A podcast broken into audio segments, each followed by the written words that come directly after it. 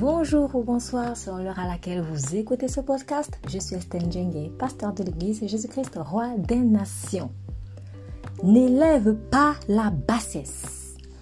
Dans le psaume 12, au verset 8, il est écrit Les méchants se promènent de toutes parts quand la bassesse est élevée parmi les fils des hommes. On voit donc dans ce passage que en réalité, nous ouvrons des portes aux esprits de méchanceté lorsque nous corroborons ce qui aux yeux de Dieu est honteux, indigne, vil. Et pourtant, nous savons dans le livre de Jérémie 15 qu'il est écrit, si tu sépares ce qui est vil de ce qui est précieux, tu seras comme ma bouche. Oui, la bassesse, eh bien, c'est par exemple, entre autres choses, eh bien, la tendance à se quereller. Vous savez, quand on se querelle ou quand on se rebelle, en fait, nous nous faisons finalement petits. L'ennemi nous fait croire que en rentrant dans la querelle, la dispute, en fait, on, on s'élève, on montre qu'on est fort. Et pourtant, en réalité, nous sommes dans le monde des ténèbres en train de nous ridiculiser. Savez-vous que quand vous vous disputez, dans le monde spirituel, vous êtes mis à nu en fait, on vous voit comme quelqu'un qui n'a pas de vêtements. Vous êtes tout nu. Et pourtant, le diable, il va vous faire croire que, allez, oui, tu es fort, etc. Donc, nous devons vraiment faire attention. N'élevons pas la bassesse. Il s'agit aussi de ne pas accepter ou alors corroborer les attitudes des personnes qui ont agi mal vis-à-vis de Dieu et que Dieu, par exemple, a voulu sanctionner. Joab avait voulu prendre le parti d'Absalom en plaidant pour lui pour qu'il soit ramené dans la cour du roi David. Et finalement, Absalom, quand il est revenu, ce n'était pas dans un état d'esprit de paix, mais c'était dans un état d'esprit de querelle.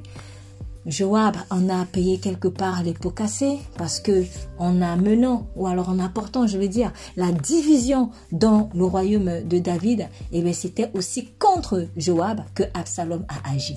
Absalom a voulu protéger ou défendre un méchant et cela s'est retourné contre lui. Je vous invite à écouter le message de ce culte dans son intégralité et je prie que l'Esprit de Dieu puisse vous donner vraiment le discernement pour ne pas élever la bassesse sous quelque forme que ce soit, que ce soit par exemple en protégeant des personnes que Dieu veut corriger pour leur bien. Vous êtes bénis.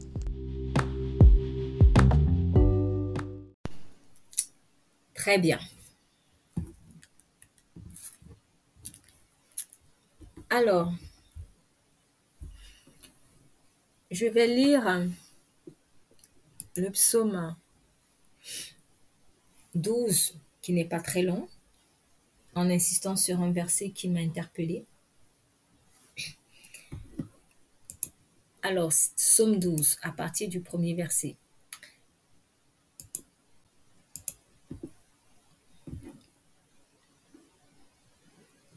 Sauve-nous, Éternel, Bon, à partir du second verset. On sait, on sait que c'est un somme de David dans le premier verset et dans la suite on nous dit Sauve-nous, Éternel, car il n'y a plus d'hommes loyaux. Les fidèles disparaissent du milieu des hommes. On se dit des mensonges les uns aux autres. On a sur les lèvres des paroles flatteuses, on parle avec un cœur double. Que l'Éternel extermine toutes les lèvres flatteuses, la langue qui parle avec arrogance, ceux qui disent Nous sommes forts par notre langue nous avons nos lèvres avec nous. Qui pourrait devenir notre maître? Parce que les malheureux sont opprimés et que les pauvres gémissent, maintenant, dit l'Éternel, je me lève, j'apporte le salut à ceux qui soupirent après lui. Les paroles de l'Éternel sont des paroles pures, un argent affiné dans un creuset en argile et sept fois épuré. Toi, Éternel, tu les garderas, tu les préserveras pour toujours de ces gens les méchants rôdent partout quand la bassesse règne parmi les hommes. Alors là, je suis dans la version second 21, mais j'aime bien, euh, je, vais, enfin, je vais relire dans la version second 1910 qui est reprise aussi par d'autres versions, euh, dans le tout dernier verset, 8 ou le verset 9 selon euh, les versions aussi que vous avez. Les méchants se promènent de toutes parts quand la bassesse règne parmi les fils de l'homme. Les méchants se promènent de toutes parts quand la bassesse règne parmi les hommes.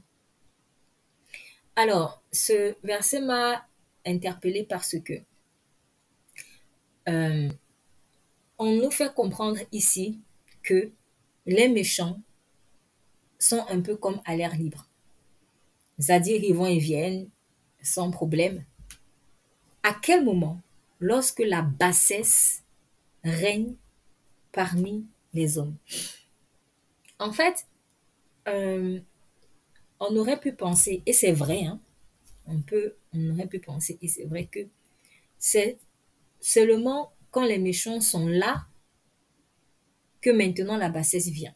Ce qui est vrai parce que d'ailleurs, on le dit aussi dans un autre proverbe, lorsque le méchant vient, vient aussi l'ignominie, donc qui est la honte, la disgrâce. Et on comprend donc que le méchant, il vient avec son lot de, de, de, de bassesse en fait. Il vient avec son lot de honte. Et quand on lit le psaume 12, on dit, les méchants se promènent de toutes parts quand la bassesse règne parmi les fils des hommes. De, et dans plusieurs versions, euh, euh, en fait, c'est la même chose. Donc, euh, il est difficile, en fait, qu'il y ait quand même un problème d'interprétation. Parce que, par exemple, si nous lisons dans la version Colombe, toi était... pardon, si nous lisons dans la version Darby, les méchants se promènent de toutes parts quand la bassesse est élevée. Voilà. Les méchants se promènent de toutes parts quand la bassesse est élevée parmi les hommes. Ça veut dire que si d'un côté, euh, les méchants attirent l'ignominie quelque part dans une ville, dans un pays, dans, dans une communauté, dans une famille, dans un clan, dans un groupe, euh, peu importe. Euh, cela signifie aussi que, à l'inverse, quand il y a la bassesse, en fait, ça attire les méchants. C'est comme si ça les rend libres. Ce qui veut dire que quand il y a l'honneur, la dignité, le respect, l'amour, c'est comme si les méchants sont enfermés dans des cages. À l'inverse, quand la bassesse vient, quand la bassesse règne, on précise règne, donc règne, ça signifie que c'est ça qui prévaut, donc Darby explique bien en disant est élevée. Est élevée. Donc quand elle est élevée, à ce moment-là aussi, les méchants se promènent de toutes parts. Donc quand on dit il se promène de toutes parts de quelqu'un, il se promène de toutes parts, ça signifie qu'il est libre. Il va à gauche, il va à droite, il va et vient. Donc en fait, il n'est plus enfermé dans une cage. Il n'est plus limité. Il peut faire ce qu'il veut. Finalement, la bassesse attire la méchanceté. La bassesse ouvre les vannes aux méchants. Et je vais être plus précise. La bassesse ouvre des portes aux esprits méchants. Maintenant, en fait, quand on parle de bassesse, de quoi on veut parler? En fait, le mot bassesse ici, euh, dans le psaume 12, c'est le mot, euh, alors, si je lis bien, en tout cas, c'est le mot Zoulout. Zoulout. J'espère que je prononce bien, mais bon, en tout cas, euh, c'est pas grave, on, comprend. C'est le mot Zoulout. Et Zoulout qui signifie vilenie. Vilenie, en fait, de ville. Donc, peu de valeur. Peu de valeur. Vilenie, qui vient de ville. Indignité. Honte. Et on voit un peu le champ lexical de tout le contraire. Euh, euh, respect, j'ai déjà parlé ça, respect, honneur, égard, avoir égard à, bienveillance, considération. Mais en fait, je sais pas, mais j'ai vraiment surtout à, l'esprit respect, respect.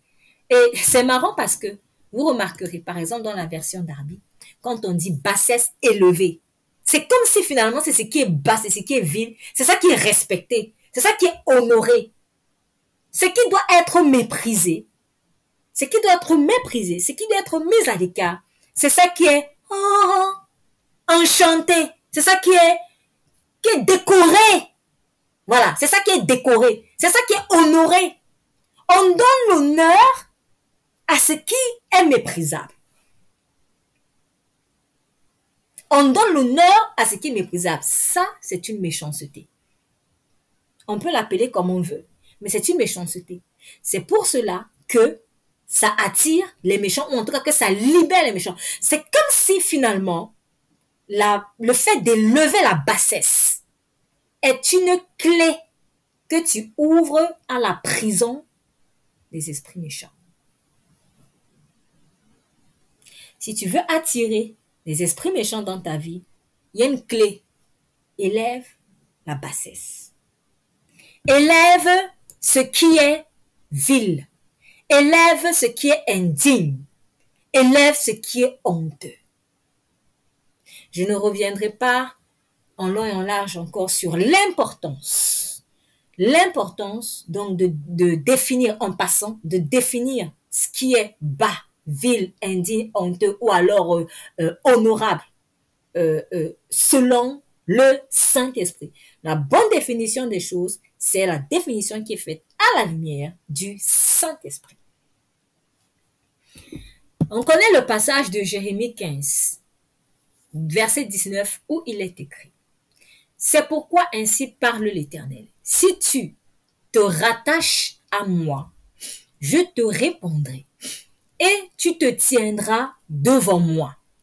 Si tu sépares ce qui est précieux de ce qui est vil, ce qui est précieux de ce qui est vil, ce qui est précieux, ce qu'on doit vraiment considérer, c'est que, c'est-à-dire, ce qui est valeureux de ce qui est méprisable, de ce qui est bas, de ce qui est honteux, tu seras comme ma bouche. Bon, ce n'était pas le propos aujourd'hui, mais je vais quand même terminer le, verset qui dit c'est à eux de revenir à toi, mais ce n'est pas à toi de revenir vers eux. Donc, il dit, si tu sépares ce qui est précieux de ce qui est vil, tu seras comme ma bouche. Alors, pourquoi il dit que tu seras comme ma bouche? Quand il dit que tu seras comme ma bouche, c'est comme si, quand il n'y a pas de séparation, quand il y a un mélange entre ce qui est précieux et ce qui est vil, en fait, tu ne peux pas être la bouche de Dieu. Je ne peux pas être la bouche de Dieu tant que ce qui est précieux et ce qui est vil est mélangé. Pourquoi? Parce que quand le précieux et le vil sont mélangés, hein, un peu en mode yin-yang, euh, bien mal, bien mal, bien mal, le noir et blanc là sont mélangés. En fait, ça, c'est, le, mal là, il va contaminer ce qui est précieux. Il faut pas blaguer avec les ténèbres.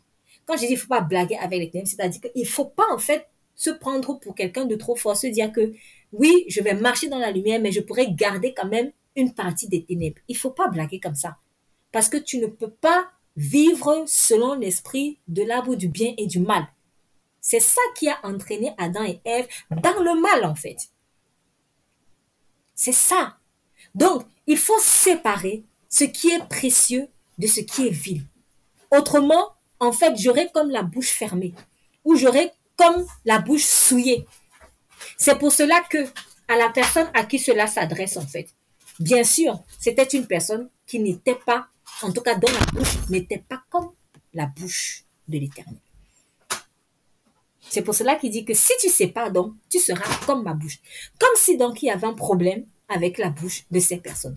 Pourquoi? Parce que forcément dans le cœur, il y avait encore un mélange de précieux et de vil, d'honorable et d'indigne, de ce qui doit être élevé et de ce qui est honteux. Le yin ça ne marche pas dans le royaume de Dieu. Le bien, le mal, ça ne marche pas dans le royaume de Dieu. Le Seigneur Jésus-Christ a dit ceci. Est-ce qu'on peut mettre du vin nouveau dans de vieilles outres?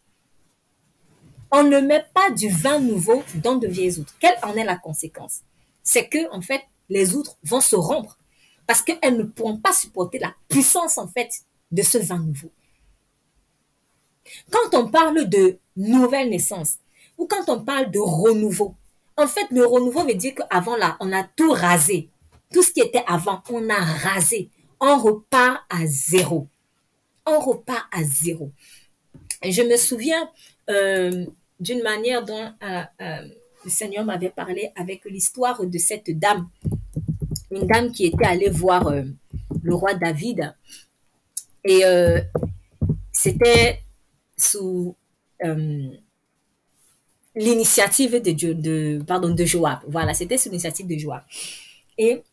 Elle s'était déguisée et, euh, et elle avait parlé à David de telle sorte que David en fait puisse euh, euh, ramener Absalom dans son sillon. Alors on va aller. Nous sommes dans le livre de de Samuel. Un instant. On va dans le livre de, de Samuel.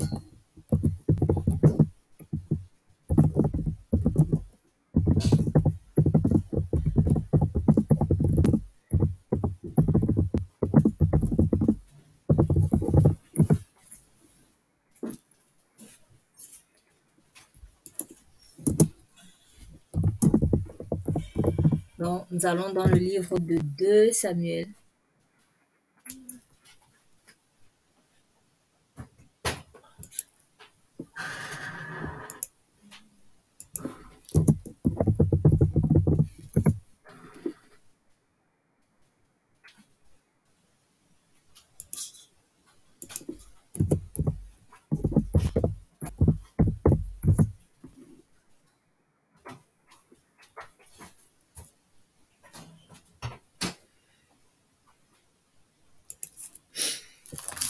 Donc, on trouvera plus tard dans le livre de 2 Samuel, Joab demande à une femme de se déguiser parce qu'il voulait absolument que Absalom revienne.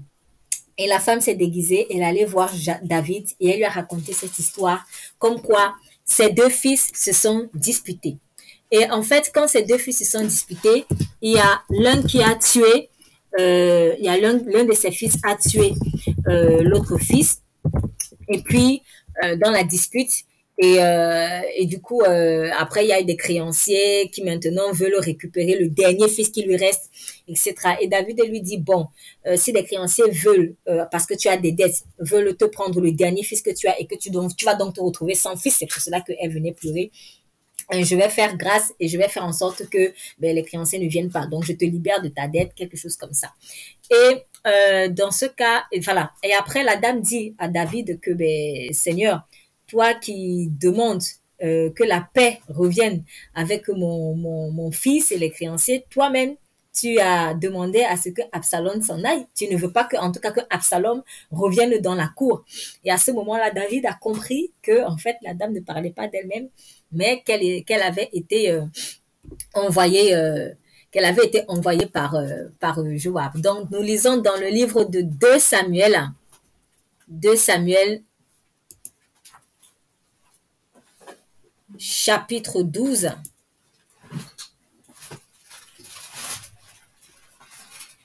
À propos de la femme qui vient de Tekoa. De Samuel, chapitre 12.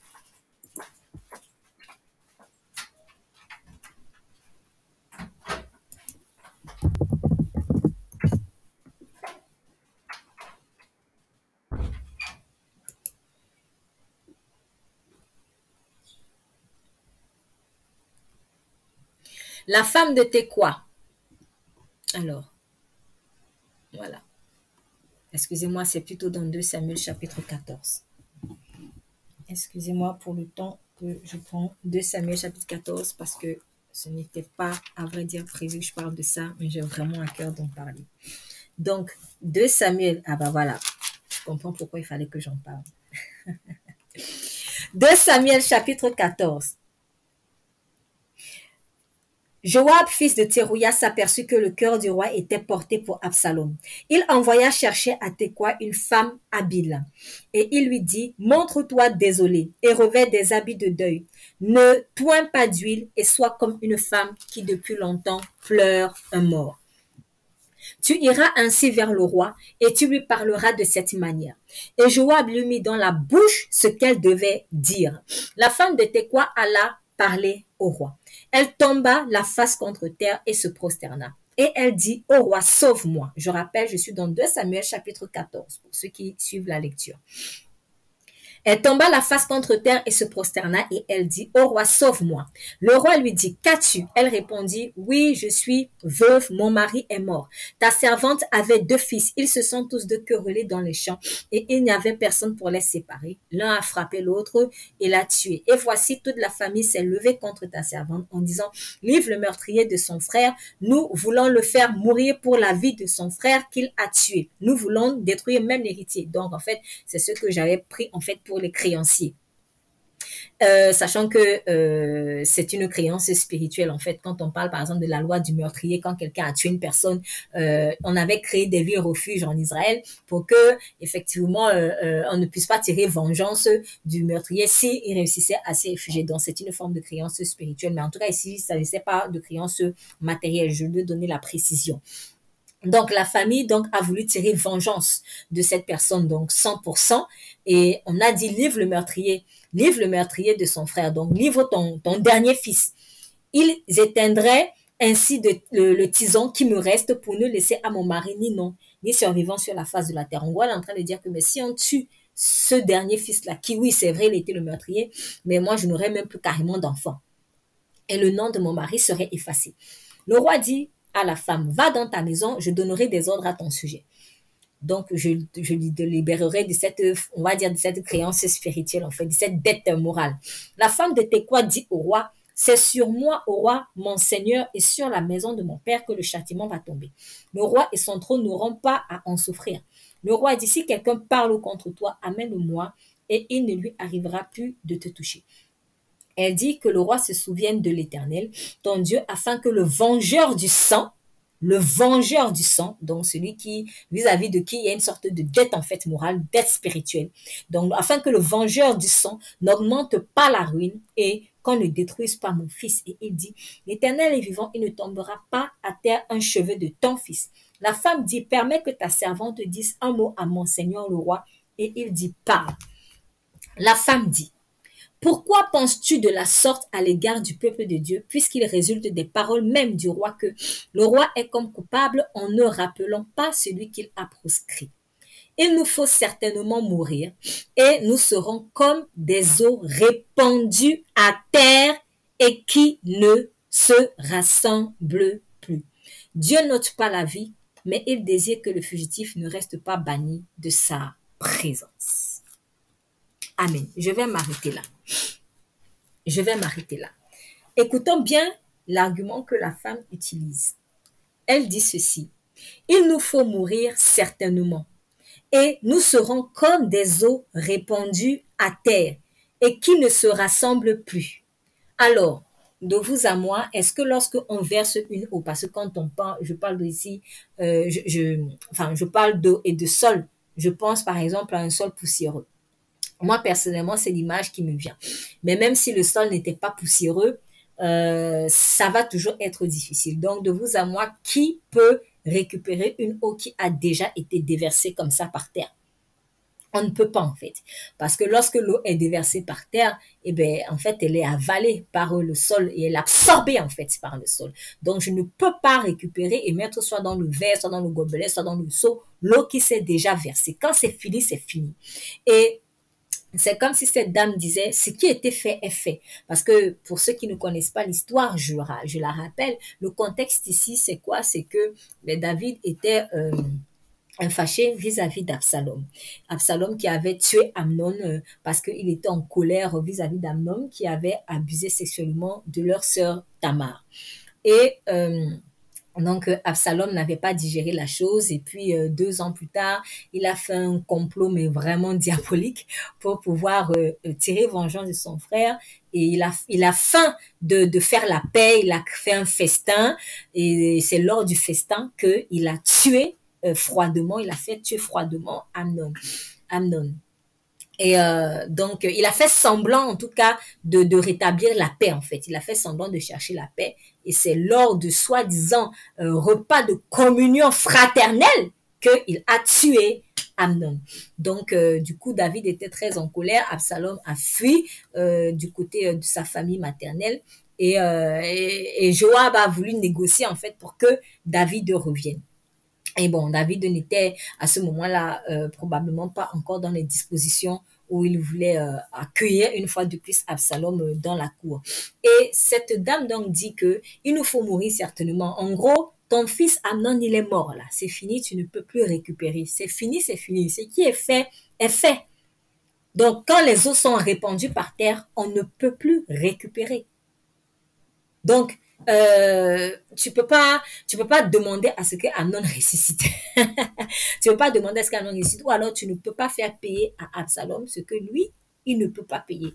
Parce qu'il ne peut pas ramener à la vie Amnon, Amnon qu'il a déjà tué, son frère Amnon qu'il a déjà tué. Mais, selon l'argument de la femme, qui est l'argument de Joab, je dis bien selon l'argument de Joab, Dieu note pas la vie, mais il désire que le fugitif ne reste pas banni de sa présence. Donc, dans un sens, c'est vrai. Dans un sens, c'est vrai. Le Seigneur, nous avons été bannis, en tout cas, de la présence de Dieu euh, depuis que nous avons péché. Précisément, lorsque Adam et Ève ont péché en Éden, nous avons été bannis de la présence de Dieu. Et ce qui a été fait a été fait. Christ a été crucifié. Il y a des trous dans ses mains, ça, on ne pourra pas retirer ça. Il y a eu des conséquences. Mais le Seigneur a voulu par son sang nous réconcilier avec lui. Et d'ailleurs, lui-même, il a toujours voulu que le cœur des pères, le cœur des fils revienne au Père. C'est par cette puissance-là que Élie marchait et c'est par la même puissance de réconciliation que Jean-Baptiste marchait. Donc, l'image de l'eau qui est répandue au sol, euh, techniquement, c'est une image juste. Avant d'aller plus loin, j'aimerais ici euh, dire que, euh, en fait, cette image-là, nous devons la prendre par rapport à notre relation avec Dieu et par rapport au passé. Quand Christ est venu dans notre vie, quand nous avons traversé les eaux du baptême, il faut considérer que c'est comme si on a déversé des eaux au sol, en fait. Donc, je ne peux pas récupérer ma vie d'avant. Je ne peux pas récupérer mon caractère d'avant. Je ne peux pas récupérer le, vieil homme. Donc, Jésus n'est pas venu, euh, ça je le dis tout le temps, mais je pense qu'il est important quand même de rappeler ça parce que tout le monde n'a pas compris ça. Jésus n'est pas venu ajouter à ma vieille vie, à, mon vieux caractère, à mon vieil homme, qui est peut-être ce petit truc noirci, sa vie. Bon, tiens, c'est marrant, je n'avais pas calculé, mais ça fait blanc et noir. Un peu comme yin yang, justement. Vous voyez, là, j'ai pris cet objet-ci qui est noir et je prends ce morceau de scotch qui est tout blanc. Et en fait, certaines personnes pensent que elles sont comme ça et Jésus-Christ est venu rajouter sa vie. Mais si c'est comme ça que vous concevez la vie chrétienne, vous êtes en mode yin-yang. Vous êtes dans l'esprit de l'arbre du bien et du mal. Et c'est le fruit, or, je vais dire, or, c'est le fruit de l'arbre du bien et du mal qui nous ont amené, qui nous a apporté les problèmes qu'on a aujourd'hui. Donc, il faut renoncer à cette mentalité, en fait. Ce n'est pas que j'étais quand même bien avant, hein, j'étais un peu bien avant, et Jésus maintenant est venu ajouter encore sa bonté. Non, c'est pas ça. Il a dit dans sa parole, nous avons tous été privés de la gloire de Dieu. Nul n'est bon. Nul n'est bon. Il est écrit dans euh, le livre d'Ecclésiaste que les, mouches mortes souillent le parfum du parfumeur. La mouche, c'est quoi? C'est un tout petit insecte comme ça. Un petit, petit, petit insecte. C'est pas un mammouth. C'est un petit insecte et je suis sûre que son volume, son volume par rapport à ce qui est euh, au texte de, de d'où est tiré en fait ce proverbe, le volume du parfum est beaucoup plus grand que le volume de la mouche qu'il a souillé. Donc, c'est pour dire que il suffit d'un petit, d'une petite souillure, d'une petite goutte de poison pour souiller tout, tout le parfum en fait que je peux être. Donc, je ne peux pas cajoler les petits, petits, petits, petits, soi-disant petits péchés, soi-disant petits péchés. Je ne peux pas. Je ne peux pas. Et c'est un peu ça l'esprit du yin-yang aussi, quelque part. C'est ce qui est camouflé derrière. C'est que tu, tu, tu, tu, oui, je suis pas parfaite, mais quand même, je suis quand même bien, je suis quand même bien. Mais il faut, en fait, tu ne peux pas vivre la sanctification efficacement comme ça, ou en tout cas réussir ta sanctification, si tu te vois encore bien aux yeux de Dieu, nul n'est bon. C'est pas pour rien que Jésus-Christ a dit ça. C'est pas pour rien. Jésus-Christ n'est pas venu rajouter à notre vieil homme sa vie. Il est venu tuer le vieil homme. C'est-à-dire, quand des eaux sont versées, Jésus a versé les eaux du vieil homme au sol. C'est irrécupérable. Le jour où, si quelqu'un pense comme ça, je le mets à défi, va verser l'eau en haut dans le sable et récupère l'eau là. Après, tu mets dans le verre. Si tu es capable de récupérer cette eau que tu as versée au sol, c'est que tu as raison de dire, j'étais quand même déjà bien. Et Jésus-Christ est venu ajouter maintenant encore son bien. C'est un mensonge du diable. Et ça te fera tourner en rond. Nul n'est bon. Jésus-Christ est venu faire un rasage irrécupérable dans le vieil homme là. Il, il est irrécupérable. faut rien prendre de lui. Faut rien prendre de lui. Tout ce qui paraît euh, euh, euh, comme qualité en nous, en réalité, c'est souillé. C'est souillé. Tant que je ne connais pas vraiment Jésus-Christ, tant que l'Esprit de Dieu n'a pas travaillé dans mon cœur, l'apparente patience que j'ai, ce n'est pas de la patience. Parce que dans ce cas, je peux aussi dire que le diable est patient. Oui, je peux dire que le diable est patient dans ce cas. Si on doit réfléchir en mode art du bien du mal ou en mode yin-yang, le diable est patient. Il est patient pour bien te planter des couteaux dans le dos. Il y a des gens qui, sont capables de, faire des plans pendant dix ans. Que pour faire du mal. C'est une forme de patience ou de persévérance. Je ne sais pas, appelez ça comme vous voulez, mais dans ce cas, on peut aussi appeler ça patience. Pourtant, moi, je sais que la patience, c'est un fruit de l'esprit, de Dieu. Donc, c'est quelle patience ça finalement, en fait? Cette patience où c'est plutôt, c'est plutôt la mauvaise, le venin du serpent, en fait, qui sort. Donc, nul n'est bon. Il faut accepter ça. Nul n'est bon. Et du moment où je cajole encore quelque chose en moi qui est bon, je suis en train d'insulter le sacrifice de Jésus-Christ. C'est que Jésus-Christ est mort pourquoi en fait? Pour moi. Si j'estime que quelque part je suis bon, et donc il est seulement venu ajouter sa bonté en fait sur moi. Non, c'est un mensonge. faut sortir du yin-yang. faut arrêter de se flatter. Et quelque part, c'est ce que le psaume en fait 12, quand le psaume 12 dit, en verset 3, on se dit des faussetés, les uns les autres, les uns aux autres. On a sur les lèvres des choses flatteuses. On se flatte. On se flatte. Seul Christ dépose en nous ses qualités. Il n'y a pas Christ plus, plus Jacques. Bon, je prends un prénom comme ça. C'est Christ tout court. Il faut que je croisse et que lui pardon, il faut que je diminue et que lui, il croisse.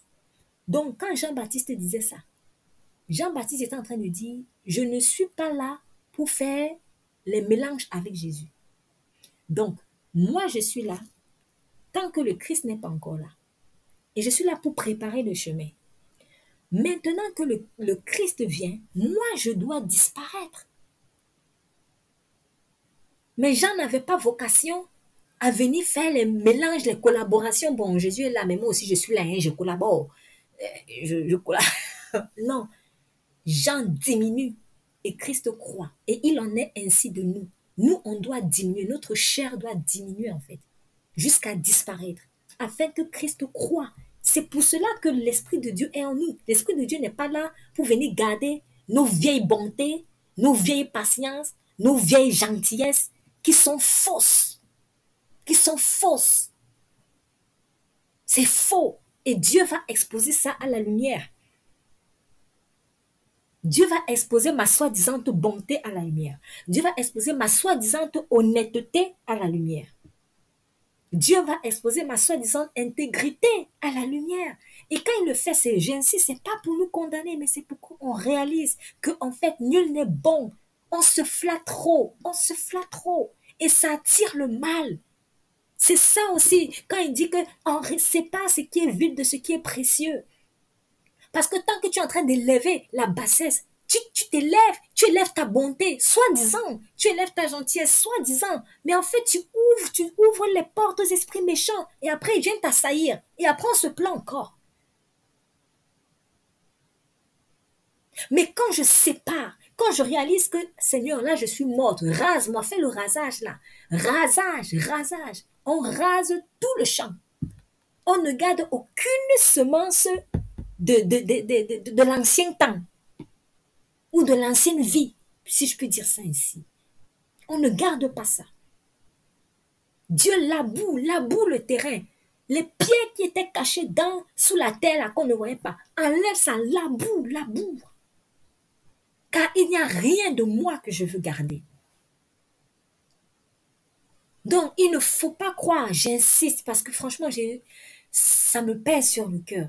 Arrêtons de réfléchir en mode yin-yang un peu de blanc, un peu de noir. C'est pas Jésus-Christ ça. Le yin-yang, c'est du diable. Il nous trompe. Il nous trompe.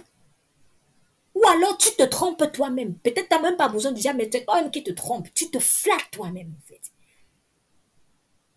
C'est dans les ténèbres qu'on réfléchit comme ça. Nul n'est bon. Du moment où nous avons été tous contaminés par ce, le péché d'Adam, il n'y a rien de bon en nous. La bonté qu'on pourrait avoir, c'est celle maintenant que l'Esprit de Dieu va établir. C'est la bonté de Jésus. Tout à l'heure, quand on a chanté la paix, à un moment donné, j'ai dit, j'ai insisté en disant maintenant la paix de Jésus. C'est pas n'importe quelle paix. J'ai fait exprès. Pourquoi on ne croit pas que c'est la paix du monde? Parce que finalement, c'est ça. Je veux la paix, je veux la paix, mais tu veux quelle paix? La paix du monde. Ou la paix de Jésus. Parce que la paix du monde, c'est yin-yang. Le monde veut la paix en conservant les semences du mal. Mais c'est pas la paix. C'est pas la paix. Il faut séparer ça, c'est vil, c'est honteux. Et c'est pour cela justement que les méchants se multiplient. Parce qu'on veut garder des choses honteuses en nous. Des mentalités honteuses, des réflexions honteuses.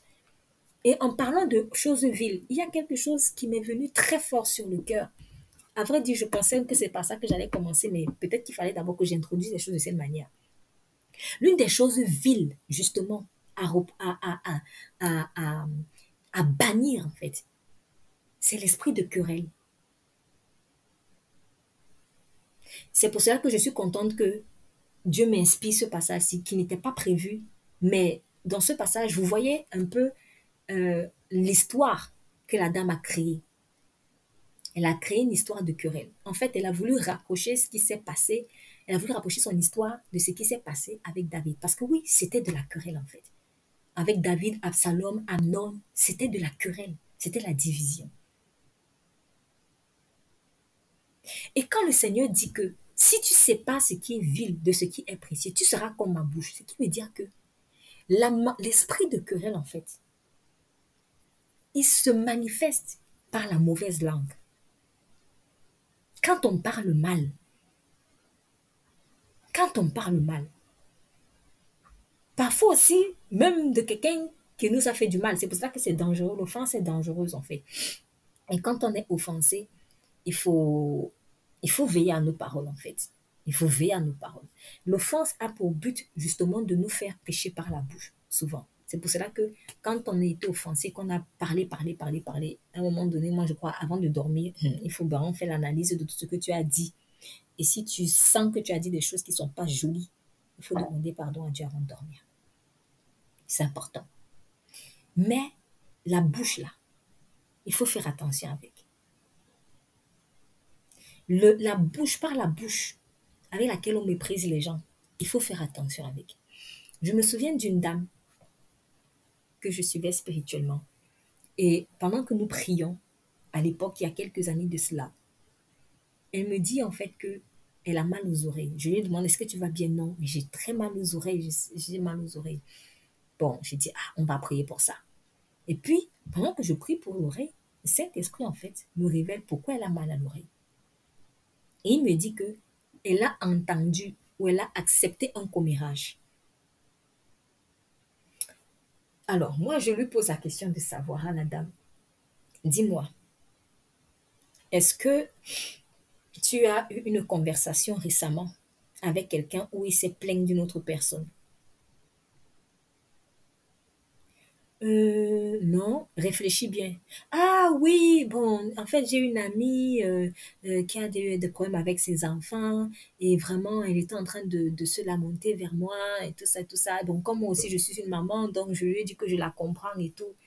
Bref, elle a présenté les choses à sa manière.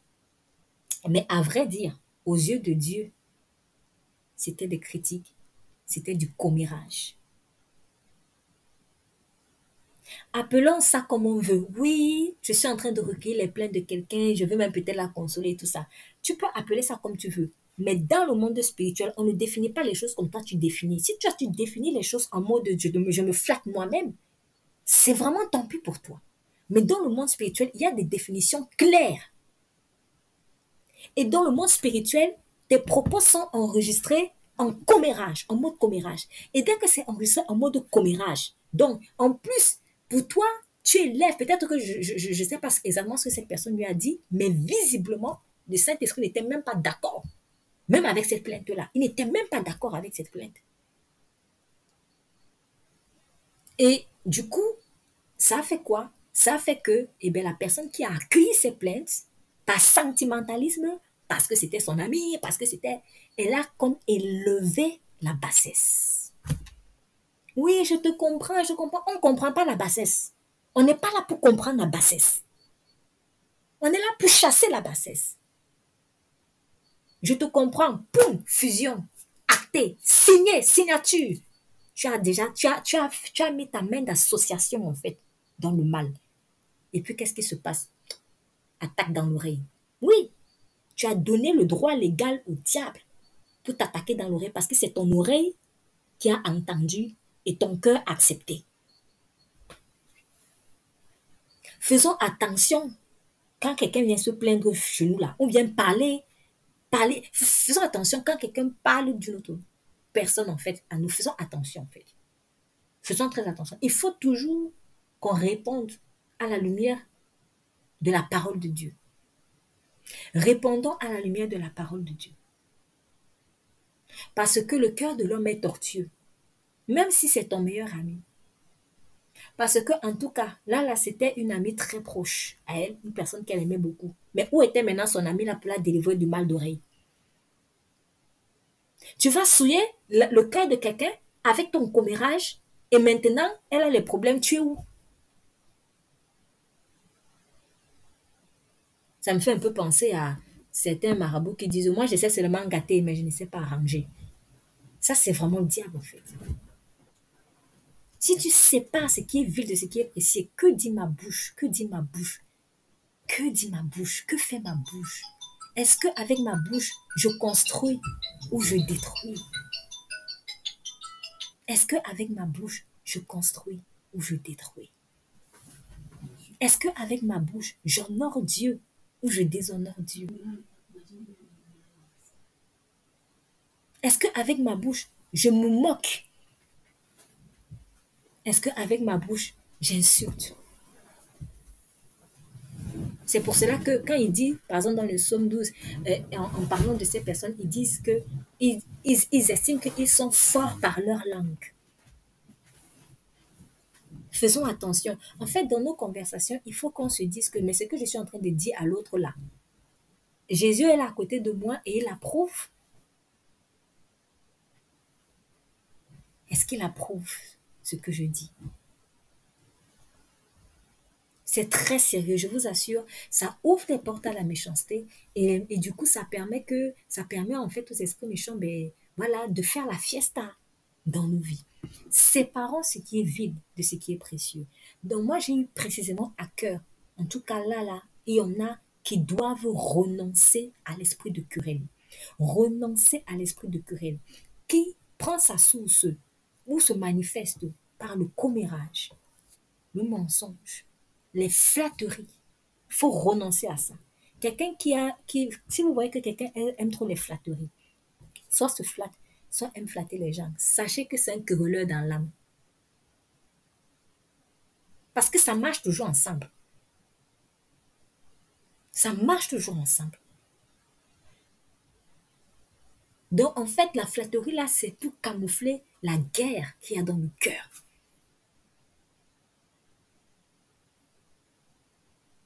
Donc, il y en a qui doivent vraiment renoncer à cela. Il faut renoncer à l'esprit de querelle. L'esprit de querelle, c'est un esprit de rébellion, toujours en train de vouloir contester. Et ce qui est marrant, méchant, c'est que, en fait, l'esprit de querelle, parfois, comme il est tellement orgueilleux, lui ne voit pas en quoi il fait le mal. Et il veut qu'on fasse la paix avec lui, alors que lui ne veut pas faire la paix avec les gens. Par exemple, ici, dans le, le, 2 Samuel chapitre 14, Joab va plaider pour que Absalom soit accueilli à nouveau dans la cour du roi. Mais quand Absalom a été accueilli dans la cour du roi, dans quel état d'esprit Absalom est venu? Est-ce que Absalom s'était repenti de son meurtre, de son assassinat Parce que ce n'était même pas juste un meurtre. Le meurtre, ce n'est pas prémédité. Donc, le meurtre, c'est quoi? Je, C'est-à-dire, euh, voilà, je suis quelqu'un dans une voiture et puis cogne par inadvertance une personne et la personne meurt. Il n'a pas cherché que la personne meure. Voilà. Ou alors, dans une bagarre, quelqu'un donne un coup de poing, poum, la personne est tombée. Voilà. Bon, bref. Ou alors que, bon, oui, peut-être c'était aussi un bandit, il est arrivé dans une maison, il a, il a, et, en voulant s'échapper pour se défendre, il a tiré. Bon, bref. En tout cas, quoi qu'il en soit, le meurtre, c'est pas prémédité. Mais l'assassinat, c'est bien prémédité. En fait, l'assassinat, c'est un meurtre qui est prémédité. C'est dans ça que c'est vraiment mauvais, en fait. Donc, Absalom, lui, il avait carrément prémédité pendant bien longtemps. Et il n'a pas voulu se repentir de ça. Donc, c'est même pas comme si on peut dire, j'ai tué mon frère sans faire esprit. Il avait bien préparé son plan. Donc, il n'y avait pas plus, c'est-à-dire, il n'y a pas autre preuve de la méchanceté, en fait, du cœur d'Absalom à ce moment-là. Et pour lui, il n'a rien fait. Pour lui, il n'a rien fait. Pour lui, il n'avait rien fait. Et ce qui est un peu intriguant, c'est que, vous voyez maintenant qui vient le défendre? Joab. Pourquoi Joab n'est pas allé reprendre Absalom pour son attitude et il pousse plutôt David à accueillir Absalom comme si maintenant c'est David qui est méchant. Parce que quand il, quand il parle, ou alors quand cette femme euh, euh, poussée par Joab parle à David, on dirait que c'est David qui était le méchant ici. Il lui dit, la femme dit, pourquoi penses-tu de la sorte à l'égard du peuple de Dieu? Puisqu'il résulte des paroles même du roi, que le roi est comme coupable en ne rappelant pas celui qui l'a proscrit. David, tu es coupable de ne pas ramener Absalom dans la cour. Absalom s'est repenti. Absalom s'est repenti. Au moment où je vous parle, j'ai à l'esprit euh, Mariam, la sœur de Moïse et d'Aaron.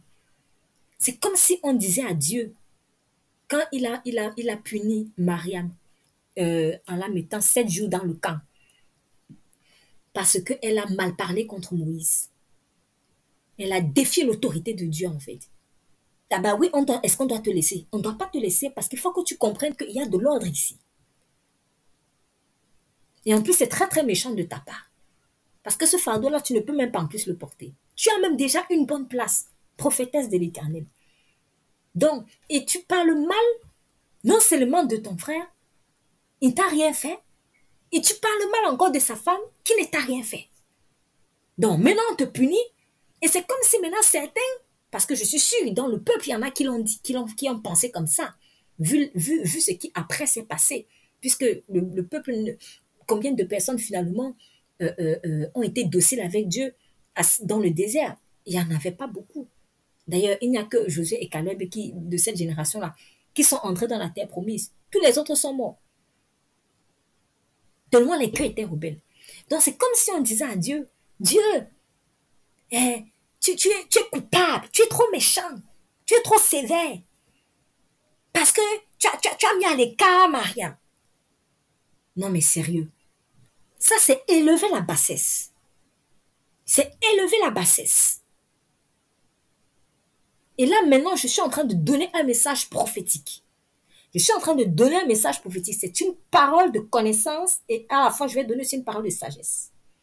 Que toute personne ici qui est en train de vouloir défendre un coupable ou de faire des reproches à Dieu ou à toute personne utilisée par Dieu parce qu'il y a eu des sanctions, faites très attention. Que cette personne ou ces personnes fassent très attention parce que vous êtes en train d'élever la bassesse. Et comme vous élevez la bassesse, vous ouvrez la porte aux esprits méchants. Et c'est contre vous que ces esprits-là, en fait, vont agir. Faites attention. Séparez ce qui est vil de ce qui est précieux. L'Éternel dit dans sa parole, dans le livre de Jérémie, c'est dans le livre de Jérémie où il dit, Jérémie, il dit ceci que celui qui ne met pas qui ne, celui dont l'épée ne participe pas au carnage. L'Éternel, il est en train de se faire ennemi de Dieu. Donc, c'est un des prophéties qu'il est en train de donner à propos de... Alors, nous allons dans... Je préfère qu'on le lise ensemble. On va aller, par exemple, d'abord dans, dans, dans le livre de Jérémie. 48.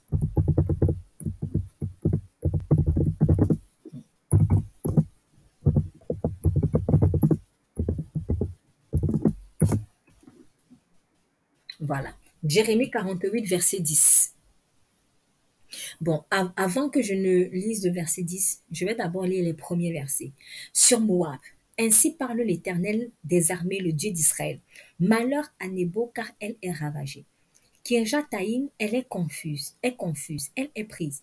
Misgab est confuse, elle est brisée. Elle n'est plus. La gloire de Moab à Esbon, on médite sa perte. Allons, exterminons-le du milieu des nations. Toi aussi, Madmen, tu seras détruite. L'épée marche derrière toi. Des cris partent de Coronaïm. C'est un ravage. C'est une grande détresse. Moab est brisé. Les petits font entendre leurs cris car on répand des pleurs à la montée de Lushit, et des cris de détresse retentissent à la descente de Coronaïm. Fuyez, sauvez votre vie et soyez comme un misérable dans le désert. Car parce que tu t'es confié dans tes œuvres et dans tes trésors, toi aussi tu seras pris. Et Kemosh s'en ira en captivité, avec ses prêtres et avec ses chefs. Le dévastateur entrera dans chaque ville et aucune ville n'échappera. La vallée périra et la plaine sera détruite, comme l'Éternel l'a dit. Donnez des ailes à Moab et qu'il parte au vol. Ces villes seront réduites en désert. Elles n'auront plus d'habitants. Maudit soit celui qui fait avec négligence l'œuvre de l'Éternel. Maudit soit celui qui éloigne son épée du carnage. Amen. Dieu ici est en train de proclamer un jugement sur Moab. Et dans le verset 10, il dit, maudit soit celui qui fait avec négligence l'œuvre de l'éternel, qui consiste à quoi en fait? Il est en train de juger Moab. Il est en train de frapper Moab. Il dit, maudit soit celui qui éloigne son épée du carnage. C'est comme pour dire, si toi tu ne viens pas détruire Moab avec moi, si toi tu ne viens pas détruire avec moi Moab, si tu ne rentres pas dans cette guerre, en fait tu es contre moi. Parce qu'il y a deux manières d'agir en fait euh, contre Dieu. Soit tu l'attaques, euh, euh, tu l'attaques directement, soit en fait, tu t'abstiens, tu t'abstiens de mettre ton épée au carnage quand lui met son épée au carnage. Je répète, soit tu vas attaquer Dieu directement par les contestations, par l'indocilité sous toute, autre forme, sous toute forme que l'on veut, soit quand maintenant Dieu lui va frapper Moab, toi tu viens, vers, toi tu viens pour défendre Moab, alors qu'il a déjà sanctionné.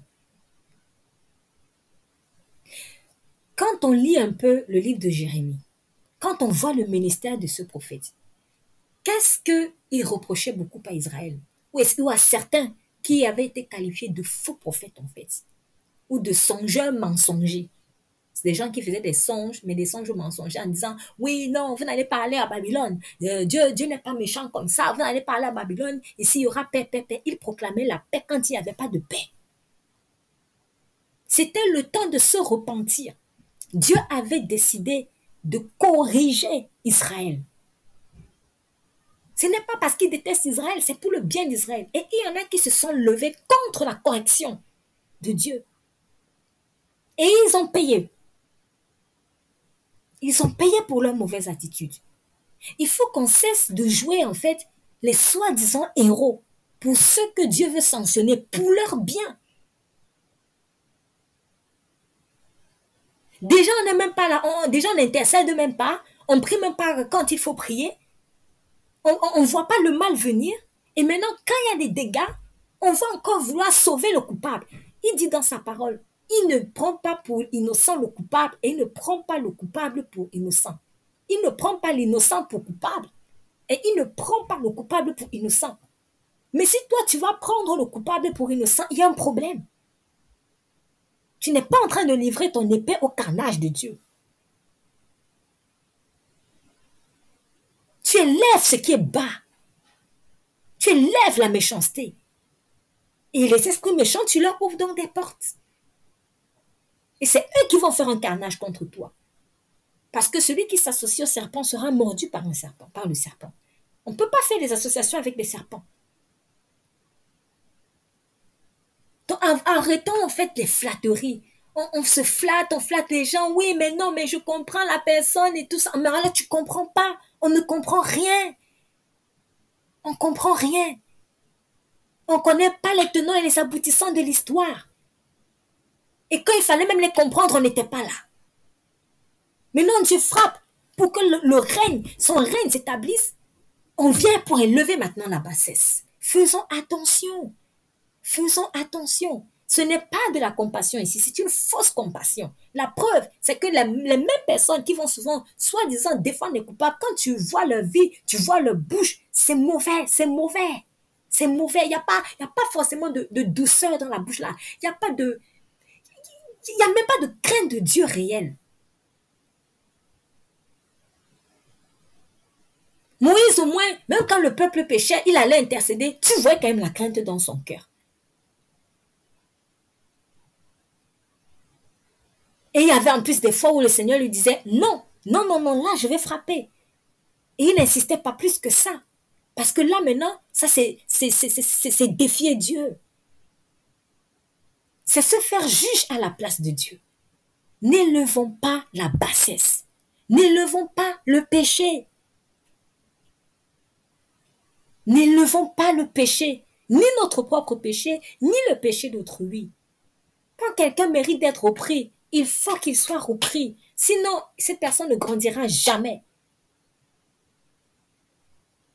Et souvent même, ce qu'on va défendre, ce qu'on va souvent soi-disant protégés parce que on estime que peut-être Dieu a été trop dur ou que peut-être un serviteur de Dieu était trop dur. Je ne sais pas si Dieu peut-être est passé par quelqu'un. En fait, c'est parce qu'on fait les mêmes choses. Le diable défendra ce qui est à lui. Donc, faisons très attention, en fait. Cette attitude de vouloir défendre le coupable est révélateur de ce qu'il y a dans notre cœur. Car ce qui se ressemble s'assemble. Jésus-Christ est venu pour libérer le pécheur. Il n'est pas venu pour justifier le péché. Si le pécheur veut rester collé, collé, collé au péché, il faut qu'il soit corrigé. Si maintenant, moi, je veux soi-disant voler à la rescousse du pécheur invétéré, quand je dis pécheur invétéré, c'est-à-dire lui-même là, il ne veut pas. Il ne veut pas sortir de là. Il aime son péché là. Mais en fait, je suis en train de faire les associations. Ou alors, ça prouve que il y avait quelque chose qui est en lui qui me ressemble et j'aime ça. Parce que le voleur ne condamne pas le voleur. Le menteur ne condamne pas le menteur. Le menteur condamne celui qui marche dans la vérité.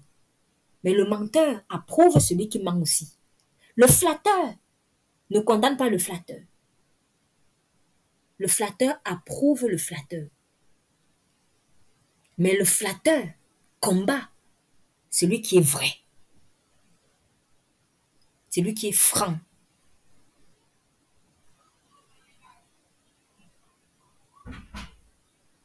Séparons ce qui est vide de ce qui est précieux. Joab a voulu défendre Absalom. Finalement, comment est-ce que Joab a fini? Quand, on a vu tout le, le, le, le, le service de Joab au, tout au long de, la, de sa vie, on s'est rendu compte qu'en fait, il n'était pas différent d'Absalom. C'est pour cela qu'il allait défendre Absalom.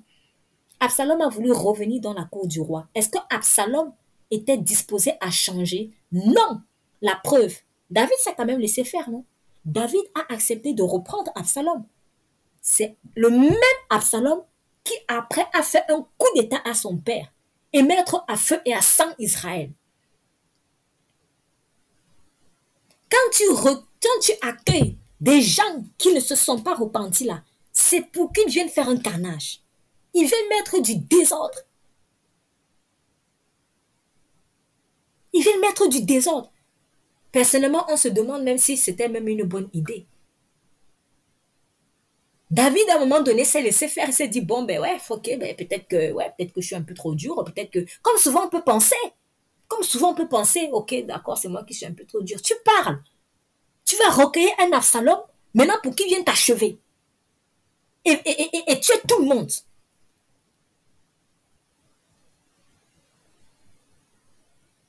C'est un peu ça, en fait, euh, euh, les, esprits de Joab. Non, euh, tu es trop dur, David. Tu es, tu es trop dur en sanctionnant Absalom. Toi, tu peux supporter le cas d'Absalom, là Toi qui joues les défenseurs d'Absalom, tu peux supporter le ministère de David. Et même si tu pouvais le supporter, en fait, tu vis, pour, tu, tu, tu es dans quel camp? Le camp de Jésus-Christ le camp du contestataire de Jésus-Christ Faisons attention. Faisons très très attention. Si nos propos, si nos propos ont contribué à défendre la cause d'un rebelle qui ne veut pas se repentir, sachant que nous ne sommes pas en train de jouer pour l'équipe de Jésus là. Nous sommes en train de diviser. Nous, on croit qu'on fait le rassemblement. Mais on ne fait pas un rassemblement. On est en train de créer la division. Le Absalom que tu vas recueillir là va venir causer des dégâts. Si Dieu l'a mis dehors, c'est qu'il sait. Donc toi, si tu veux vraiment la paix et l'amour, cherche d'abord à te consacrer toi-même à Jésus. Et va dire la vérité à Absalom. Va dire à Absalom, Absalom, repens-toi. Repens-toi de ton péché. Voilà ce que Dieu dit dans sa parole par rapport à ton attitude. Tac, tac, tac, repens-toi. Mais tu ne vas pas aller dire à l'innocent, toi, repens-toi d'avoir corrigé Absalom. Comment tu peux aller dire à Dieu, repens-toi d'avoir corrigé le coupable Et aujourd'hui, beaucoup sont en train de le faire, même avec Satan. Oui, pourquoi Dieu est-ce que ne reprend pas Satan? Pourquoi est-ce que Dieu met... Il y a des gens qui réfléchissent comme ça. Et nous aussi, souvent, réfléchis comme ça. En défendant des gens qui, eux, ont voulu s'associer à Satan délibérément. Nous ne sommes pas en train de séparer le bien du mal ici. Nous sommes en mode yin-yang De toute manière, quand mon attitude, si mon attitude a été vraiment animée par l'amour de Dieu, les fruits parleront. Donc si vraiment c'était l'amour de Dieu qui a poussé Joab à faire ce qu'il a fait, on a vu les fruits. Les fruits, c'était quoi La destruction, le mal? C'est pour cela que Dieu avait dit à, à, à Jérémie, si je reviens dans Jérémie 15, c'est à eux de revenir à toi. Ce n'est pas à toi de revenir vers eux. Parce que quand David rappelait Absalom là, c'est comme si David repartait vers Absalom. C'est Absalom lui-même qui devait revenir. Et quand je dis revenir, ce n'est pas revenir dans l'hypocrisie. Revenir, c'est quoi? En fait, c'est repentir. C'est à eux de se repentir devant Dieu et maintenant de se réconcilier avec toi. En fait, revenir là, c'est, c'est-à-dire, je fais comme le fils prodige. Je réalise que j'ai péché contre Dieu et que j'ai péché contre mon père. Je réalise que j'ai péché contre Dieu et que j'ai péché contre quelqu'un. Donc, je demande pardon à Dieu et je demande pardon à cette personne. C'est à ces conditions-là que je peux revenir. C'est ça vraiment revenir. Ce n'est pas que maintenant c'était. Eh, est-ce que est-ce que c'est le père? Dans la parabole du fils prodige dans Luc 15 Est-ce que c'est le, le père allait courir comme mon fils est où mon fils est où mon fils est où Il fallait que le fils se repente. Tout dépend de comment l'esprit de Dieu conduit aussi. Il y a des fois où l'esprit de Dieu peut aller dire allez moi je vais sortir de la bergerie je m'en vais chercher la brebis perdue. Mais il y a des fois en fonction des cas ici là il faut qu'il se repente. Et même quand Jésus va chercher sa brebis perdue, quand il la récupère, en fait, hein, on ne le dit pas comme ça, mais ça suppose que la brebis s'est repentie parce que il ne peut pas avoir d'accueil dans le royaume de Dieu sans repentance. Il faut qu'on comprenne ça. Le paradis, ce n'est pas tout le monde. Le paradis, ce sont ceux qui se sont sincèrement repentis de leurs péchés, se sont convertis et marchent en nouveauté de vie. Ce ne sont pas ceux qui viennent en gardant leurs anciennes eaux. C'est pas possible. C'est pas possible. Donc, si tu es là pour défendre ceux qui ont gardé les anciennes eaux, ça signifie que toi-même, tu gardes des anciennes eaux. Fais attention, en fait. Fais attention parce que tu ouvres la porte aux esprits méchants dans ta vie, dans ta vie, dans ta vie et même dans, dans le royaume. Parce que quand Joab a ouvert la porte à Absalom comme ça, quand il a ouvert la porte à Absalom, Absalom n'a pas fait que du mal, en fait, à David. Il a fait du mal à tout le royaume y compris même à Joab encore. C'est pour cela que c'est finalement Joab qui a tué Absalom. C'est finalement Joab qui a, fini par tuer Absalom. C'est triste. Qui l'avait d'abord envoyé aller chercher Absalom Maintenant, il s'est retrouvé coupable aussi d'assassinat alors que David avait dit, vous ne tuez pas Absalom. Ne le tuez pas. Mais c'est que Joab était en colère. Il s'est dit, mince, c'est moi qui ai fait en sorte qu'il revienne et maintenant, il vient faire un coup d'État dans, lequel je vais devoir perdre mon poste. Mais qui t'a d'abord envoyé aller chercher Absalom? Si tu vas chercher les Absalom, c'est-à-dire des gens qui ne veulent pas se repentir. Déjà, ils ont créé la zizanie. Dieu les a chassés parce qu'ils ont créé la zizanie. Il les a mis au coin pour les corriger. Maintenant, toi, tu veux les ramener parce que tu veux montrer que tu es plus bon que Dieu. C'est contre toi encore ça va retourner. Mais cette tendance-là à, corroborer la méchanceté du méchant vient du fait que il n'y a pas de séparation en fait entre le vil et le précieux dans les cœurs. Donc c'est dans mon cœur, dans mon cœur il y a trop de mélange. Et donc c'est ce vieil homme qui est en moi là, qui est comme réclamé par le vieil homme de la personne qui ne veut pas se repentir là. C'est ça qui se passe. Je, je répète, c'est ce qui me pousse aller défendre le rebelle, c'est quoi?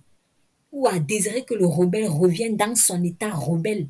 C'est le vieil homme qui est en moi. Cette chose, cette partie de moi que je cajole. Parce que le vieil homme, je peux peut-être ne pas, ne pas le cajoler. Bon, ça, on est tous en processus de sanctification, ce n'est pas le problème. Mais je parle du vieil homme que je cajole. C'est-à-dire ces péchés soi-disant mignons. Pour moi, j'estime que c'est pas grave. Au contraire, je crois que c'est bien je crois que c'est bien, je suis comme ça de toute manière, je suis quand même, je suis bien, je suis quelqu'un de bon. En fait, je ne réalise pas que j'ai besoin de transformation, que je me flatte moi-même. C'est cette flatterie qui est en moi là, qui est réclamée par la flatterie aussi de ce méchant qu'on a mis au coin. Donc ça, c'est pour dire, j'ai donné une parole de connaissance parce que j'ai vraiment eu à cœur qu'il y a des personnes en fait qui sont en train d'agir comme ça. Et c'est pas bien. De grâce, il faut se repentir de ça. Il faut pas agir comme Joab. Maintenant, la parole de sagesse, c'est quoi? Séparons le vil du précieux. faut aller prier pour toi-même. Au lieu de s'occuper de la vie spirituelle de l'autre, priorise d'abord ta vie spirituelle. Priorise d'abord ta vie spirituelle. Prie pour ton cœur afin que ce qui est mauvais là, c'est que ce, cet esprit de yin-yang là, que ça parte. Parce que là, là, ça c'est la querelle que tu es en train de chercher. En fait, tu cherches querelle à Dieu. Tu cherches querelle à Dieu et tu cherches querelle au corps de Dieu, au corps de Christ. Et le Seigneur n'est pas un Dieu de querelle. Donc, même si ça ne paraissait pas comme ça. Mais Joab, Joab était en train, en fait, était animé par un esprit de querelle. Il voulait chercher des poux dans la tête de David. Permettez-moi l'expression. Tu cherches des poux dans la tête de David. Peut-être parce qu'au fond de ton cœur, tu es jaloux de David, en fait. Il y a quelque chose que tu envies en lui. Pourquoi c'est seulement lui qui doit être toujours innocent? On ne peut jamais lui trouver de défauts. Des petites pensées comme ça. Pourquoi il n'y a que lui qui doit toujours avoir raison? Il ne cherche même pas à avoir raison. Mais c'est l'Esprit de Dieu par lequel il marche qui fait que tu te rendras compte que la plupart des choses qu'il dit, c'est vrai. Faisons attention. Faisons attention. Et d'ailleurs, la jalousie de Joab s'est finalement manifestée un jour. Donc c'est cette jalousie en fait vis-à-vis de David là qui le poussait à aller défendre Absalom. Bon, David s'est laissé faire. Mais franchement, ça n'a pas été, euh, ça n'a pas porté du bon fruit. Au contraire, ça a mis à feu et à sang le pays.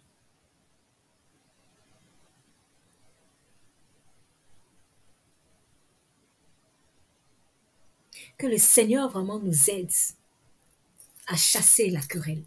Que le Seigneur nous aide à,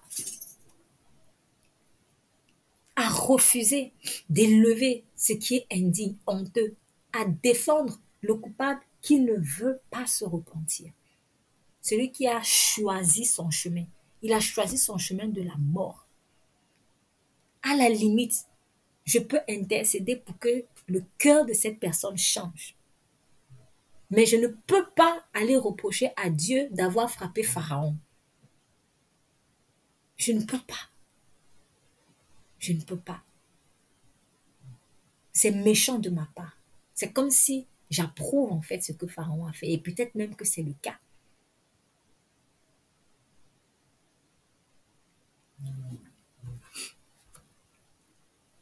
Toujours dans l'esprit de querelle. On va aller dans le livre de Juge. On va aller dans le livre de Juge, chapitre 7.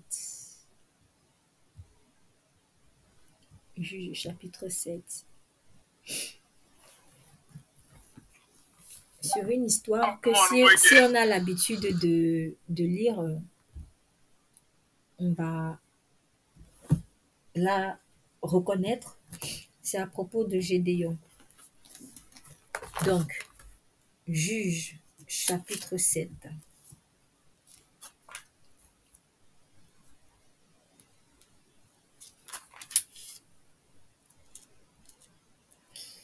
Mais je vais, avant de lire euh, dans le chapitre 7, on va d'abord aller dans le chapitre 6.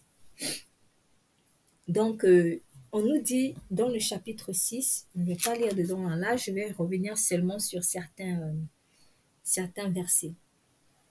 On nous dit ceci, que les enfants d'Israël firent ce qui déplaît à l'Éternel, et l'Éternel les livra entre les mains de Madian pendant sept ans. La main de Madian fut puissante contre Israël. Pour échapper à Madian, les enfants d'Israël se retiraient dans les ravins, les montagnes, dans les cavernes et sur les rochers fortifiés. Quand Israël avait semé, Madian montait avec Amalek et les fils de l'Orient, et ils marchaient contre lui. Ils campaient en face de lui, détruisaient les productions du pays jusque vers Gaza et ne laissaient en Israël ni vivre, ni brebis, ni bœufs, ni ânes.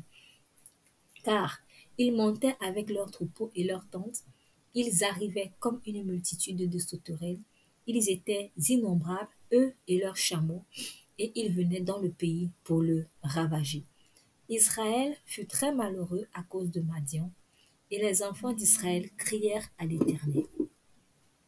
Lorsque les enfants d'Israël crièrent à l'Éternel au sujet de Madian, l'Éternel envoya un prophète aux enfants d'Israël et leur dit, Ainsi parle l'Éternel, le Dieu d'Israël, je vous ai fait monter d'Égypte et je vous ai fait sortir de la maison de servitude.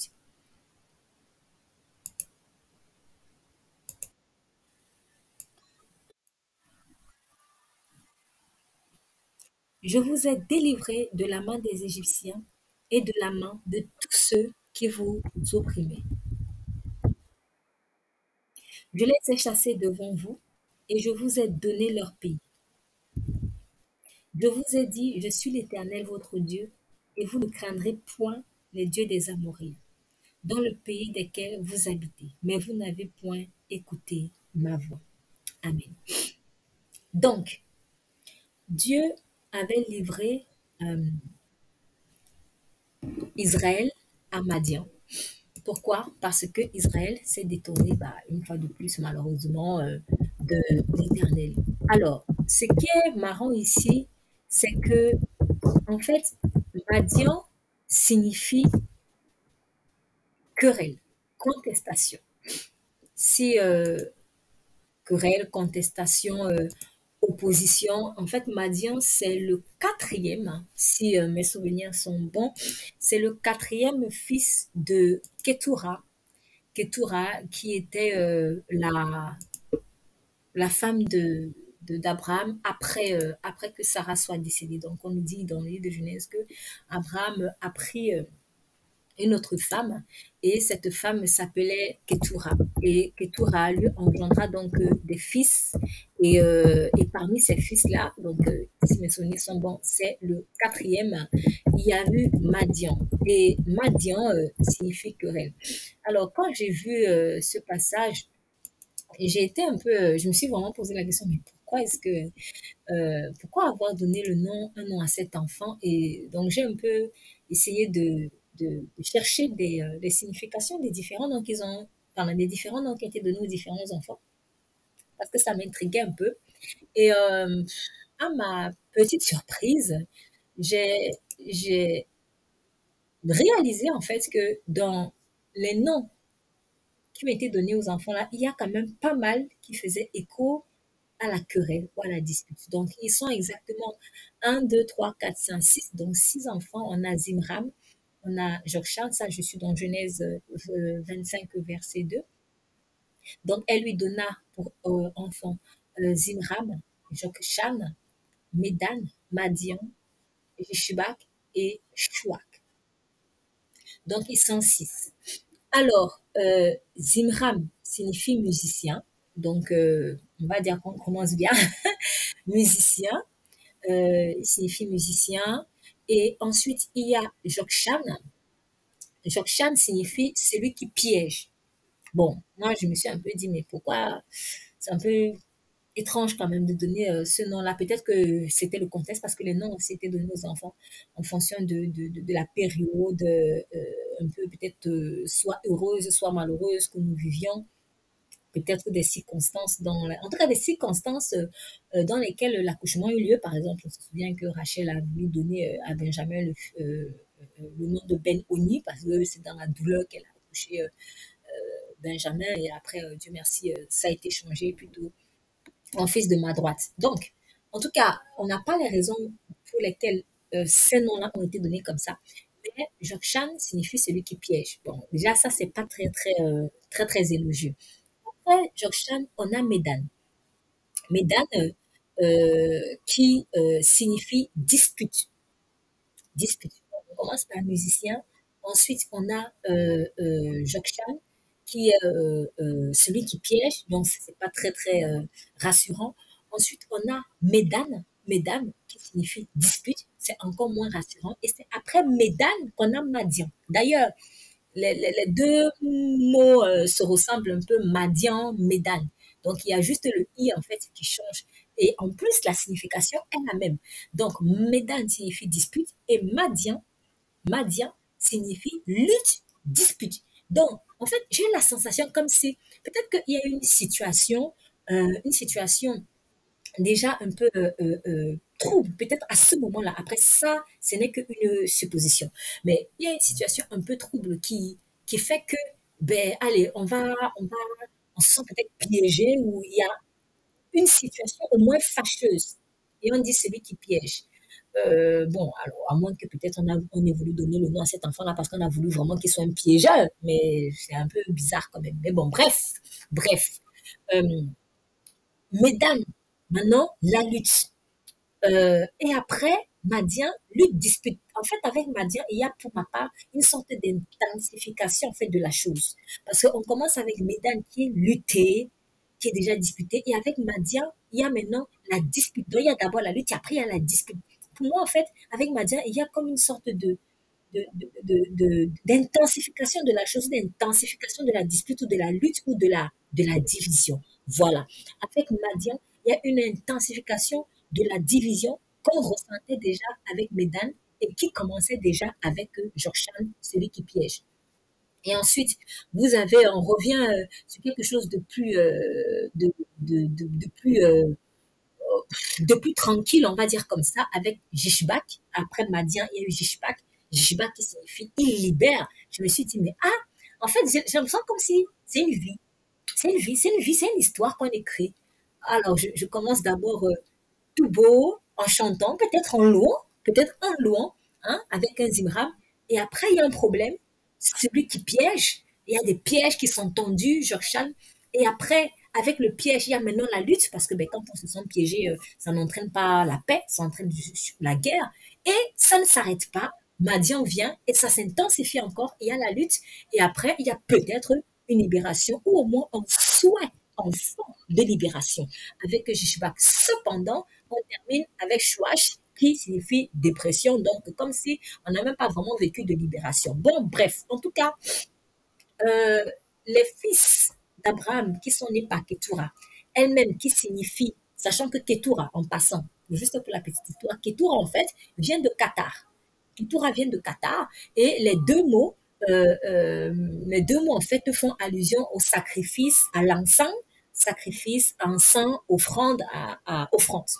Voilà, donc ça m'a un peu amusé en fait quand j'ai j'ai vu ça parce que je me suis dit bon peut-être en fait il y a des euh, vous savez il y a des, de la même manière que les êtres humains ont des destinées les pays ont aussi des destinées.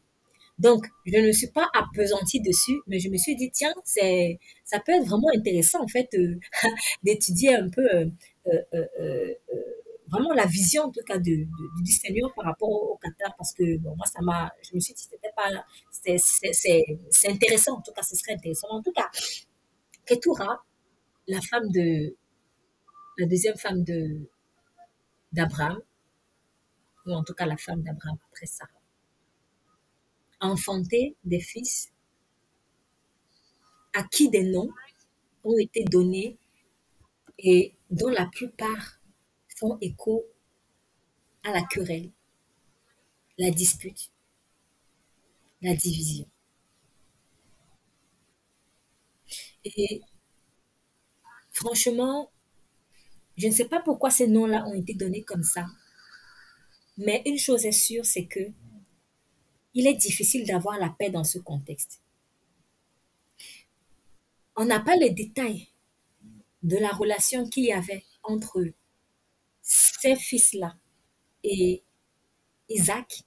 Mais ce que on sait, ce que on sait, c'est que euh, Abraham n'a pas voulu en fait que ses fils restent euh, avec, euh, avec Isaac. Parce qu'on lit dans Genèse 25, précisément verset 6, que, ah, bon, on va commencer dans le verset 5, Abraham donna tout ce qu'il possédait à Isaac. Verset 6. Quant aux fils de ses concubines, il leur fit des cadeaux et il les envoya de son vivant loin de son fils Isaac vers l'est dans un pays d'Orient. Il n'a pas voulu qu'il reste à côté d'Isaac. Et c'était sûrement pour éviter des querelles. Parfois, pour éviter des querelles, il faut des séparations. Vous savez, n'oublions pas Abraham a préservé pardon, sa relation avec l'autre dans la paix grâce à cela. On nous dit que les bergers de Lot, les bergers de et les bergers d'Abraham se disputaient. On nous dit que les bergers de Lot et les bergers on nous dit que les bergers de Lot et les bergers d'Abraham se disputaient. Et Abraham, ayant vu ça, il a dit qu'il n'est pas bon que nous nous disputions parce que nous sommes frères. Toi, si tu vas dans ce sens, moi j'irai dans ce sens. Et si toi, tu vas dans ce sens, moi j'irai dans ce sens. Et c'est comme ça que Lot a décidé donc d'aller vers les plaines de Sodome et de Gomorrhe. Ok, cette dispute-là a été, euh, un peu révélatrice de ce que ils ne pouvaient plus rester ensemble. Déjà, ils n'étaient même pas censés m'acheminer ensemble. Si vous êtes dans une saison où vous ne devez plus être ensemble et que vous n'obéissez pas, ça va attirer des querelles. Moi, personnellement, dans ma vie, j'ai toujours expérimenté ça en fait. J'ai constaté que chaque fois que je suis dans une saison où je ne dois plus, ou que je ne dois pas, mais bon, je vais dire plus, parce que je pars du, je pars en tout cas dans ma, dans la plupart des fois, c'était où j'ai commencé à cheminer et après maintenant le Seigneur me dit, bon, la saison d'être ensemble est terminée. C'était terminé peut-être temporairement, comme c'était terminé aussi définitivement. Et quand je tardais à obéir, je constatais en fait qu'il y avait des querelles. Soit quand moi je tarde à obéir, soit quand la personne ne veut pas en fait la séparation. Donc, moi je veux la séparation par obéissance à Dieu. Et la personne ne veut pas la séparation. Donc, elle veut rester collée, collée, collée, collée à moi. Et après, moi aussi, je laisse faire. La sentimentalisme. Je laisse faire. Et à la fin, ça crée des querelles. C'est normal, parce que ce n'est plus le temps d'être ensemble. Or, la paix, c'est quoi? La paix, c'est pas les flatteries. Hein. La paix, c'est pas qu'on s'entend bien. La paix, c'est Jésus-Christ. Si Jésus-Christ est au milieu de la relation, c'est la paix. Si Jésus-Christ n'y est pas, ou n'y est plus, c'est la mort. Donc quand Jésus-Christ dit maintenant, stop, la saison de cette relation est terminée. Chacun doit prendre sa destination. Et que toi, tu veux rester là. C'est la mort tu as. C'est ça. Donc, la querelle vient aussi, il y a plusieurs raisons, mais elle vient aussi quand ce n'est pas ou ce n'est plus le temps d'être ensemble. C'est ça en fait. Si Moïse et Aaron ou le peuple d'Israël refusaient de laisser Mariam dans son coin pendant qu'elle était au coin, donc ça dit s'ils voulaient absolument la ramener, qu'elle reste là dans le temps, ça allait créer des problèmes. Il y aurait eu des disputes, des divisions, bref, ça allait être compliqué. Donc pendant sept jours, elle devait être hors du camp afin que la paix soit ou revienne. Si Lot et Abraham ne se séparaient pas, il y aurait la division définitive. Parfois, pour rester en bonne relation avec une personne, il faut une séparation. C'est vraiment important. Donc, au moins ici, euh, on a le cas peut-être de deux personnes, Lot et Abraham, qui veulent quand même garder de bons rapports, mais il a fallu qu'ils se séparent. C'est un peu comme le mariage aussi. Le Seigneur dit, l'homme quittera son père et sa mère et s'attachera à sa femme. En fait, tu ne peux pas te marier et avoir toujours sous le dos papa, maman, ton frère, ta soeur, la la la la. Non. En fait, tu as besoin de te retrouver avec ta femme, ton mari. Vous avez besoin de ça. Et si parce qu'on ne veut pas accepter de quitter son père ou sa mère d'une manière ou d'une autre, manifester ou des frères, on veut toujours mettre la belle famille là-dessus, bref, on ne veut pas couper le cordon. On va attirer la querelle. Donc parfois, pour de bons rapports, pour que la paix soit avec tous, il est préférable que chacun soit chez soi. Il faut couper. Quand elle a dit l'homme quittera son père sa mère, ça ne veut pas dire, c'est pas parce qu'il voulait la querelle entre l'homme et son père et sa mère. Non. Au contraire, c'est qu'il ne pouvait plus rester dans la même cage ou cellule ou maison, je ne sais pas quelle image je peux prendre. Il ne peut plus rester au même endroit. Il faut que l'oiseau sorte du nid et aille vers d'autres cieux. Sinon, ça entraîner des Voilà aussi, par exemple, pourquoi est-ce que certains ne veulent pas euh, toujours, je ne dis pas que ça doit toujours être comme ça. hein. Il y a des situations particulières où, voilà, ça se passe comme ça, mais euh, on, va on va aller vivre avec papa, maman dans la même maison, ou parfois on va vivre avec un frère ou une soeur dans la même maison. Parfois, en fait, c'est justement ce fait de vivre dans la même maison, là, de partager tout, tout, tout, tout, tout, tout, tout, tout, tout sans discernement, qu'il y a des querelles dans certaines familles. Donc, quand Dieu a dit l'homme quittera, c'est vraiment un principe. Donc, c'est pour ça pour dire que les séparations, il ne faut pas toujours les diaboliser. En fait, des séparations, il y a des séparations qui vont plutôt apporter la paix. Ils vont apporter la paix. C'est ça. Et il y a des unions qui vont plutôt apporter des querelles. Dieu ne voulait pas qu'il y ait des disputes entre Abraham et l'autre. Mais le fait qu'ils soient ensemble, alors que Dieu avait dit quitte ta famille, il a embarqué l'autre, ça a créé les Parce que là où Dieu est, c'est la paix. Là où Dieu n'est pas, c'est la querelle. C'est comme ça. N'allons pas contester les séparations de Dieu. Ce que Dieu sépare, il ne faut pas chercher à unir. Ce qu'il a uni, il ne faut pas chercher à séparer. C'est simple. Et là où il y a séparation, il n'y a pas forcément, ça ne veut pas dire que c'est diable. Non, Jésus-Christ n'est pas venu seulement pour unir. Il a dit, ne croyez pas que je sois venu seulement pour, pour apporter la paix. Je suis venu pour apporter la division, pour justement avoir la paix. La division que Jésus apporte, c'est pour établir la paix.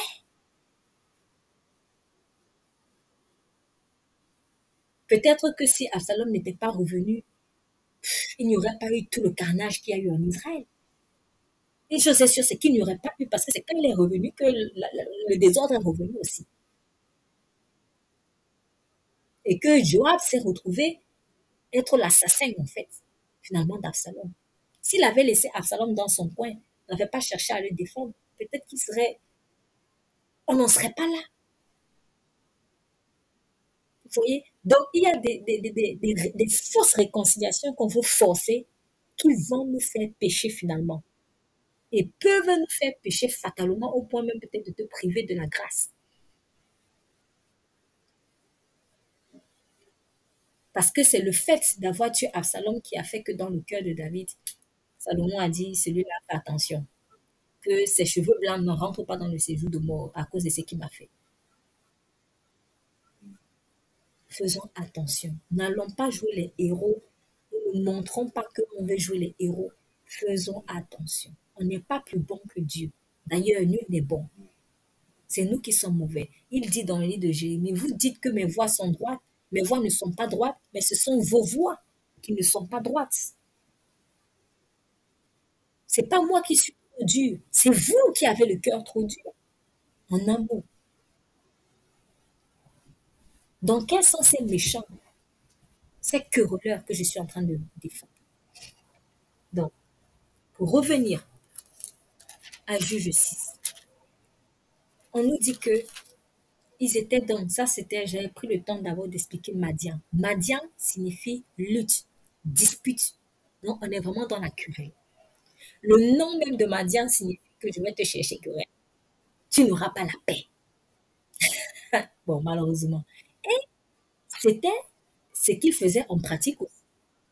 Donc, ils assumaient bien leur nom. Qu'est-ce qu'ils faisaient à Israël? Ils privaient Israël de nourriture. Parce qu'on nous dit que quand ils se sont associés avec Amalek et les fils de l'Orient, quand Israël ensemençait les champs, ils venaient pour détruire les champs. Donc, ils voulaient que Israël n'ait rien à manger. Qu'Israël soit affamé. Qu'Israël n'ait pas la paix. Et Dieu, donc, ça a duré sept ans. C'est pas facile. Et Dieu est venu euh, rappeler, avant d'envoyer Gédéon, il a rappelé à Israël pourquoi est-ce que Israël subit ça. Il a rappelé que c'est votre désobéissance. En fait, c'était une invitation déjà à la repentance. Comme Dieu est bon, il a envoyé Gédéon. Donc, quand il euh, encourage Gédéon à se lever pour délivrer Israël de Madian, il dit ceci dans Juge 6, verset 25. Dans la même nuit, l'Éternel dit à Gédéon, prends le jeune taureau de ton père et un second taureau de sept ans. Alors, un jour, j'avais expliqué que le taureau de sept ans-là, c'était prophétique. Un taureau de sept ans, pourquoi? Parce que l'oppression de Madian avait duré sept ans. Alors, confère verset 6 de pardon, euh, verset 1er de Juge 6. Dieu ne fait rien pour rien. Donc, il dit, prends le jeune taureau de ton père et un second taureau de sept ans. Renverse l'autel de Baal qui est à ton père et abat le pieu sacré qui est dessus. Abat le pieu sacré qui est dessus. Tu bâtiras ensuite et tu disposeras sur le haut de ce rocher un autel à l'Éternel, ton Dieu. Tu prendras le second taureau et tu offriras un holocauste avec le bois de l'idole que tu auras abattu. Gédéon prit dix hommes parmi ses serviteurs et fit ce que l'Éternel avait dit. Mais comme il craignait la maison de son père, les gens de la ville, il, euh, pardon, il craignait la maison de son père et les gens de la ville, il l'exécuta de nuit et non de jour. Lorsque les gens de la ville se furent levés de bon matin, voici l'autel de Baal était renversé, le pied sacré placé dessus était abattu, et le second taureau était offert en holocauste sur l'autel qui avait été bâti. Ils se dirent l'un à l'autre, qui a fait cela? Et ils s'informèrent et firent des recherches. On leur dit, c'est Gédéon, fils de Joas, qui a fait cela. Regardez la réaction maintenant des Israélites. Les gens de la ville dirent à Joas, fais sortir ton fils et qu'il meure, car il a renversé l'autel de Baal et abattu le pieu sacré qui était dessus. Joas répondit à tous ceux qui se présentèrent à lui, est-ce à vous de prendre le parti pour Baal? Est-ce à vous de venir à son secours? Quiconque en prendra parti pour Baal mourra avant que le matin vienne. Si Baal est un Dieu, qui plaide de lui-même sa cause, puisqu'on a renversé son autel. S'il vous plaît, j'insiste, ce n'était vraiment pas prévu de dire ça.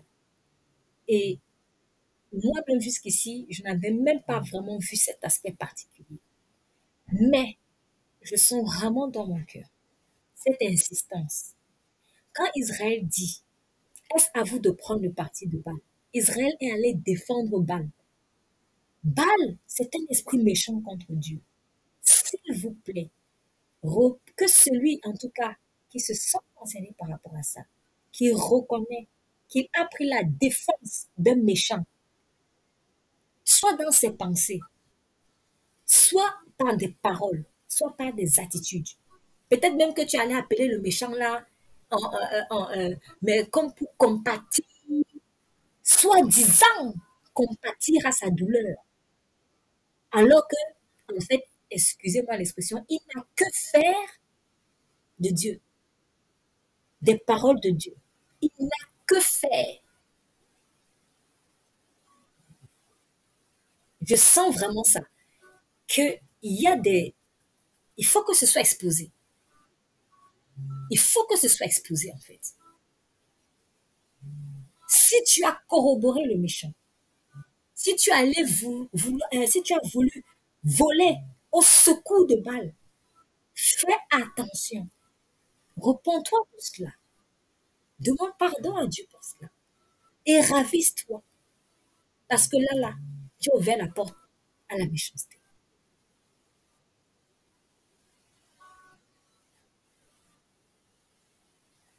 Bon, ça c'était une parenthèse. Mais une grande parenthèse. Alors, ici, remarquez l'attitude d'Israël. Dieu veut aller chasser Madian, le querelleur, celui qui querelle, qui cherche querelle à Israël. Et avant ça, Dieu dit à Gédéon, renverse d'abord le tête de Baal qui est en Israël.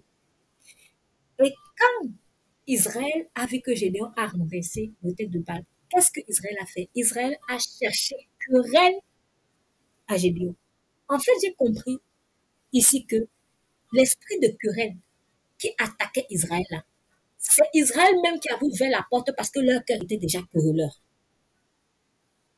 En fait, l'hôtel de Bâle qu'ils avaient établi, c'était l'hôtel de la querelle en fait dans leur cœur. Gédéon va renverser Bâle et on vient lui chercher querelle.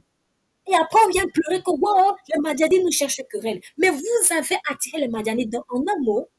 Si je fais le parallèle avec le 112, qui dit Les méchants se promènent de toutes parts quand la bassesse est élevée parmi les fils de l'homme. La bassesse qui est élevée, c'est quoi? C'est Baal. Donc, le cœur est querelle, querelle en fait vis-à-vis de Dieu. Querelle vis-à-vis de tout ce qui concerne Dieu. Querelle vis-à-vis des fidèles de Dieu. Querelle vis-à-vis des enfants de Dieu. Querelle vis-à-vis de ceux qui veulent marcher dans la vérité de Dieu. Querelle vis-à-vis de ceux qui veulent obéir à Dieu. Querelle de ceux qui veulent, euh, contre ceux qui veulent être intègres. Je vais te dire contre. On cherche la querelle en tout cas à ceux qui veulent être intègres avec Dieu. Donc, la bassesse qui est élevée là, qui est élevée ici dans ce contexte-ci, c'est l'autel de Baal. Maintenant, la bassesse est élevée parmi les fils de l'homme, les méchants se promènent de toutes parts. Maintenant, quels sont les méchants qui ont été attirés à qui on a la porte et qui ont commencé à se promener de toutes parts? Ce sont les Madianites. C'est parce que dans leur cœur, ils ont élevé la bassesse de la querelle que les méchants de la querelle sont venus les attaquer. C'est pour cela que Dieu, avant d'aller combattre les Madianites, a dit à Gédéon, va renverser l'hôtel de Baal. Renverse l'hôtel de Baal. Renverse l'hôtel de Baal. Renverse la querelle de ton cœur. Arrête de contester les décisions de Dieu. Arrête. Arrête de chercher querelle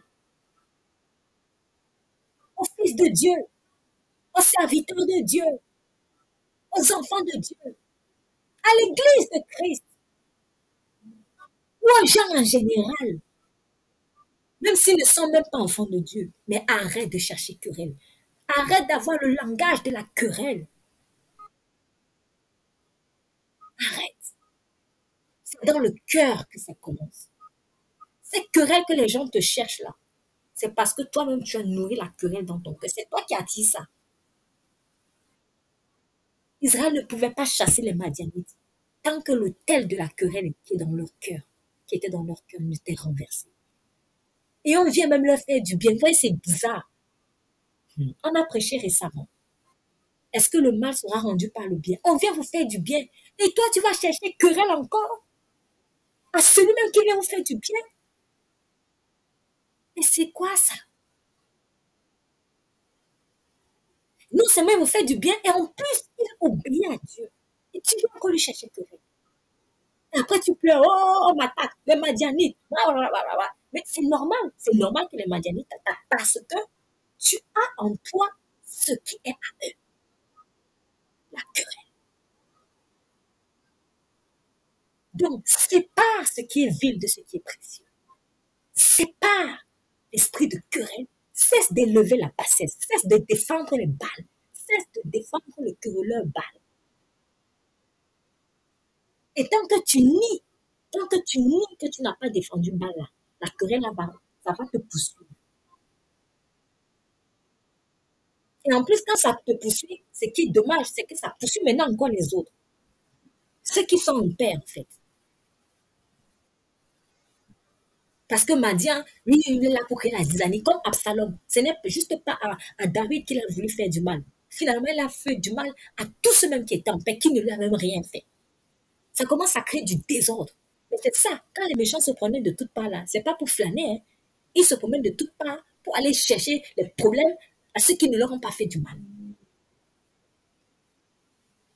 Tout ça pourquoi? Parce que peut-être quelqu'un, comme Akan, a ouvert la porte.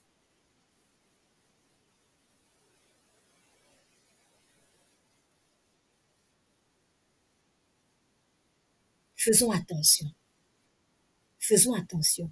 Laissez Dieu gérer, régner comme il doit régner. Sa sagesse est au-dessus de la nôtre. Ses pensées sont au-dessus des nôtres. Ses voix sont au-dessus des nôtres. On n'est pas plus sage que Dieu. Il ne nous a pas demandé conseil. Dieu n'a pas besoin de mon conseil. Oui, mais Seigneur, en fait, tu sais, moi, je pense aussi que franchement, ouais, tu étais un peu dur avec Marianne parce que, voilà. euh, oui, mais si elle a dit ça, c'est parce que, en fait, tu là, tu, tu défends le mal, tu défends le mal, tu défends le mal. Dieu n'a pas demandé ton conseil. Dieu n'a pas demandé ton conseil. Cesse de défendre le mal. Cesse.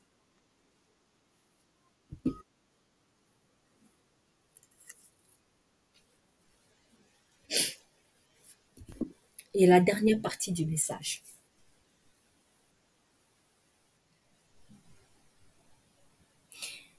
Quand on voit la manière dont le Seigneur a délivré Israël de la querelle, il y a un symbole qui m'est revenu constamment.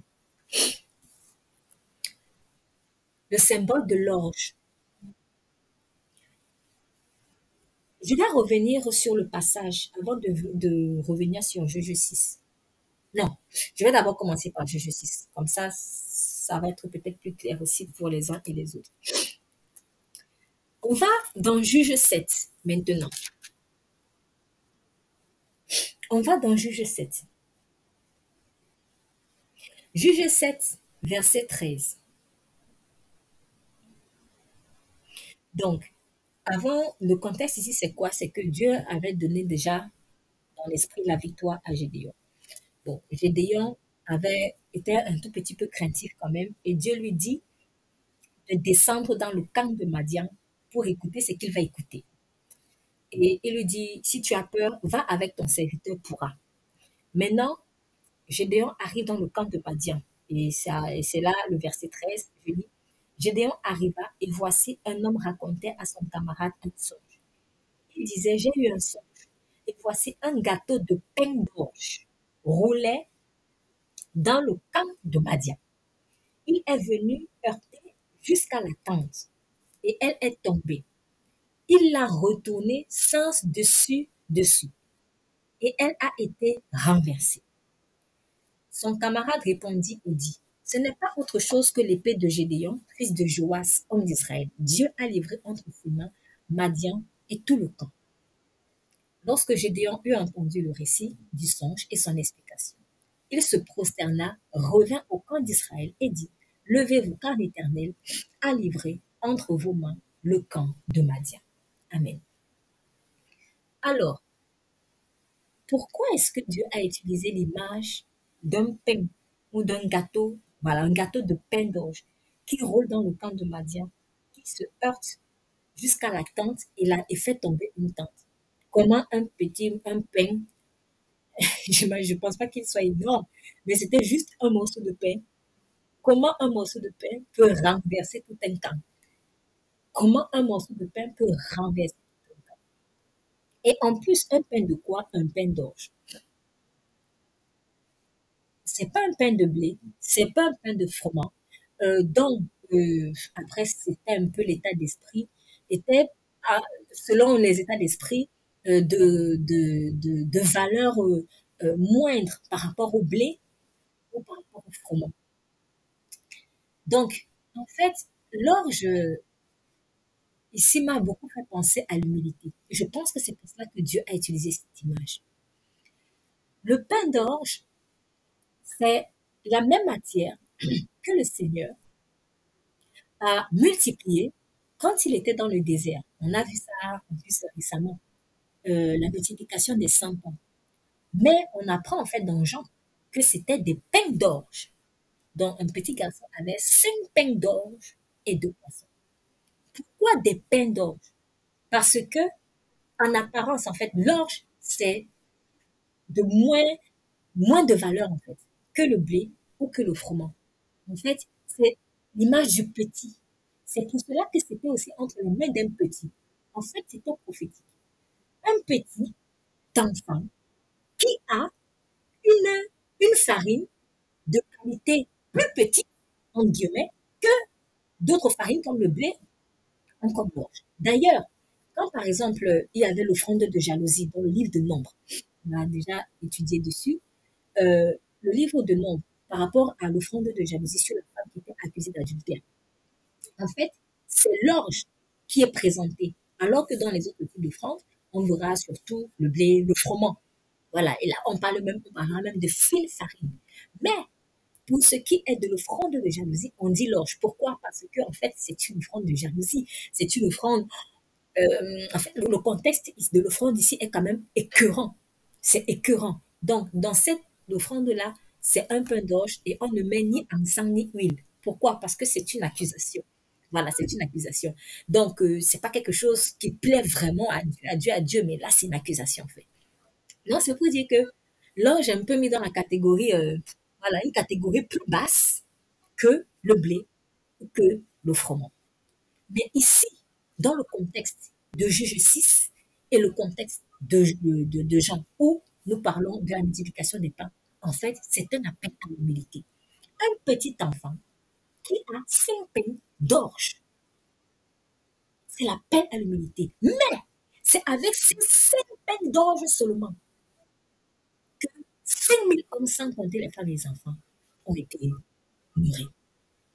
C'est avec un pain d'orge que toute une multitude de Madianites, plus les fils de l'Orient, parce que les Madianites n'étaient pas venus seuls, l'armée était renforcée avec seulement le pain d'orge, que tous les Madianites, tous les fils de l'Orient, qui venaient chercher querelle à Israël, ont été renversés. L'humilité précède la gloire. L'humilité est ce qui va renverser, en fait, dans nos cœurs, la tendance à la querelle. Et quand Jésus a donné ce pain-là, c'était des petits pains, mais qui ont été multipliés. J'expliquais, euh, après l'exhortation qui avait été donnée, j'expliquais que 5 pains, 5000, avec un ratio de 1 pour 1000. Le petit pain, ou que toi tu vas considérer que c'est un petit pain, mais ce qui a tes yeux est un petit pain de Dieu, extrêmement nutritif, extrêmement puissant. Et c'est un pain humble. C'est un pain humble. Prenez mon joug. Donnez-moi votre joug si vous êtes fatigué et chargé. Venez à moi si vous êtes fatigué et chargé. Donne ton joug à Jésus. Et après, il dit, et prenez mon joug. Parce que je suis quoi? Doux et humble de cœur. La douceur, c'est l'opposé de la querelle. Un esprit doux est différent d'un esprit querelleur. Un esprit humble est différent d'un esprit querelleur. Parce que je suis doux et humble de cœur. En fait, quand Jésus te dit, prenez sur vous mon joug et prenez sur mon joug, c'est-à-dire en fait, serre-le, serre Jésus, serre Jésus, rentre dans le service de Jésus-Christ. Parce que quand tu rentres dans le service de Jésus-Christ, le joug que tu vas porter là, va faire descendre sur toi une puissance de douceur et d'humilité. Oui, mais moi, j'arrive pas à changer. Oui, mais moi, je suis comme ça. Tu es comme ça. Pourquoi? Parce que tu ne sais pas Jésus. Tu ne portes pas le joug de Jésus. C'est à force de porter le joug de Jésus que la douceur de Jésus et l'humilité de Jésus vont entrer en toi. Tu donnes ta vie à Jésus et tu ne portes pas son joug. Toi, tu veux porter le joug de ta vie encore. Tu cherches tes propres intérêts. Jésus n'est pas venu nous sauver pour nous, pour nos intérêts. Il est venu nous sauver pour qu'on le serve. Comment est-ce que je sers Jésus? C'est le joug de Jésus qui me transforme. Si Jésus m'a appelé à prêcher sa parole, si Jésus m'a appelé à être pasteur, c'est en portant ce joug-là que je suis transformé de gloire en gloire en son image. Si Jésus t'appelle à faire le ménage dans son église, c'est en portant ce joug-là que tu vas te transformer. Si Jésus t'appelle à écrire, à servir d'une quelconque manière, c'est le joug de Jésus que tu vas porter qui va te rendre doux et humble. Et la querelle va disparaître. Le plus tôt tu le fais, le plus tôt tu seras transformé. Le plus tard tu le fais, le plus tard tu seras transformé. C'est pour cela que l'apôtre Paul est automatiquement entré dans le service. Il n'a pas perdu de temps. Dès qu'il est sorti des eaux du baptême, boum, ministère directement. Parce qu'il n'y a pas de temps à perdre. Tu pour garder le vieil homme. On veut faire, c'est-à-dire, s'il y a quelqu'un ou quelque chose à, qui il faut faire la guerre, c'est le vieil homme. Ne lui donne pas le temps de revenir. Porte le joug de Jésus. Il a dit, déchargez-vous et prenez. Il n'a pas dit que déchargez-vous et puis tu attends, tu vas d'avoir la plage, tu sirotes un sirop là, je sais pas moi, permettez-moi l'expression, tu sirotes un sirop.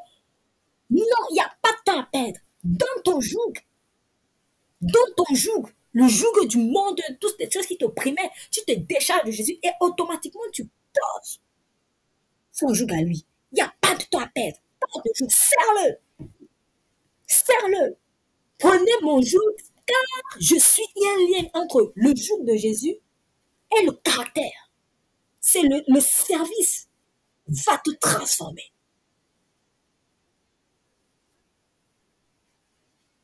C'est pour cela que vous verrez que généralement, les gens ont l'esprit de querelle. Cherche comment il sert Jésus là. Tu vas voir qu'il ne le fait pas. Soit il ne le fait pas, soit il ne le fait pas bien. Parce que aux yeux de Dieu, ça revient au même. Il ne le fait pas par amour, peut-être il le fait par contrainte, ou il le fait pas avec un cœur pur. Donc en fait, il ne le fait pas. Et du coup, le vieil homme reste. Mais quand tu, tu sers vraiment le Seigneur, avec joie, avec conscience de ce que, mais c'est même pour ça que tu es né, tu te transformes. La puissance de la douceur et de l'humilité de Christ devient ton partage. Donc c'est parce que tu ne fais rien, que tu ne fais pas grand-chose. En fait, tu ne sers pas vraiment Jésus que le joug de la méchanceté pèse sur toi.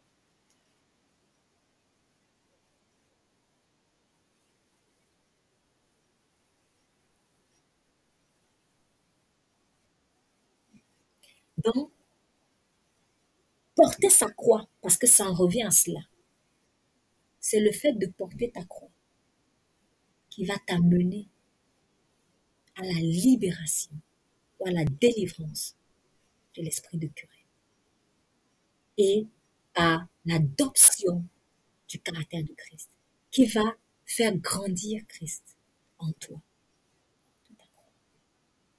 Ne fuis pas ta croix. Ne fuis pas le joug de Jésus. Ne te flatte pas par tes propres pensées, tes propres raisonnements. Et le diable sait ça. Il sait que c'est le fait de porter le joug de Jésus qui te rendra doux et humble de cœur. Pas doux et humble de la bouche seulement. Hein, comme la femme étrangère qui a des langues doucereuses, les lèvres doucereuses. Elle est douce de la bouche, mais le cœur, c'est mauvais. Le cœur, c'est la guerre. Elle fait semblant d'être humble, mais le cœur, c'est la guerre. Il dit doux et humble de cœur, donc depuis le tel, depuis le tel qu'il y a dans mon être intérieur. Porte le joug de Jésus. Sers Jésus. Sers Jésus. Sers Jésus. Jésus n'est pas mort pour que tu accomplisses tes propres ambitions personnelles. Mais il est mort pour que tu serves dans son corps. Il t'a établi dans son corps pour que tu le serves. Que ta vie le serve. Que ta vie soit utile.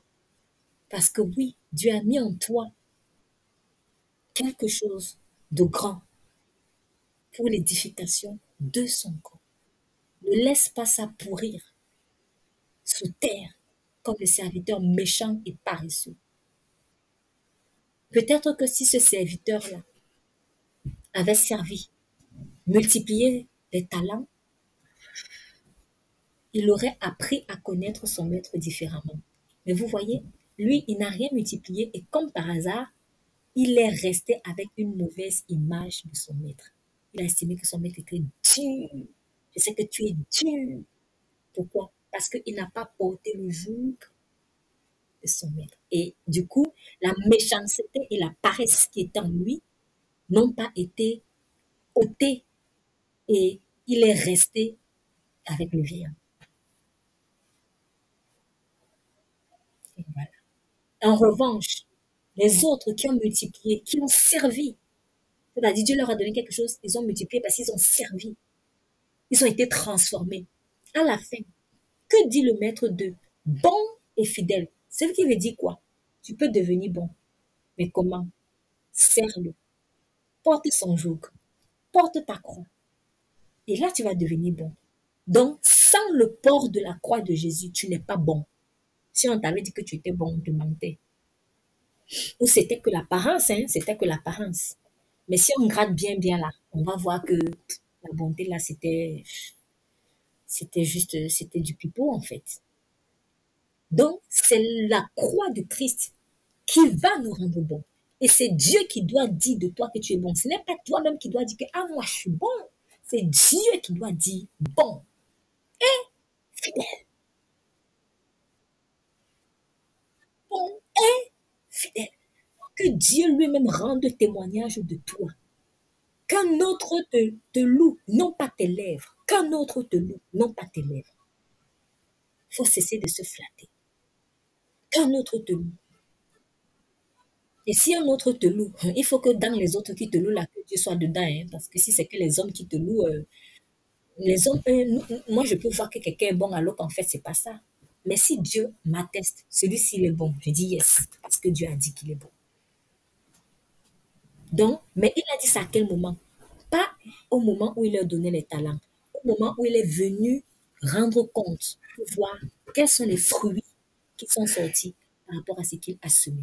Donc, c'est servir le Seigneur dans le, en portant sa croix qui va te rendre bon et fidèle. Mais si tu ne fais rien, comme le serviteur, l'autre là, tu vas rester méchant. Du coup, je suis convaincu que tous, à la base, ils avaient des tares. Ils avaient tous des tares. Mais certains ont décidé de travailler. Ils ont décidé de servir et de porter la croix de Jésus. Et la douceur de Jésus, l'humilité de Jésus est devenue leur partage. Et c'est ça, en fait, les fruits qu'ils ont portés. Ils sont devenus bons et fidèles. Ou alors, si tu estimes que tu es quelqu'un de bon, prouve-le en portant la croix de Christ. Prouve-le. Ne te flatte pas seulement. Prouve-le. Prouve-le. Que la douceur et l'humilité de Christ soient notre partage. Et que tout ce qui est vil, bas, que nous cessions de l'élever. Que nous cessions de l'élever. Et que notre cœur, que notre cœur soit attaché à celui seul qui est véritablement bon et qui s'appelle le fidèle. Père, je te remercie pour ta parole. Et je te prie, Seigneur, là où, Seigneur, dans les vies, des portes ont été ouvertes aux esprits méchants,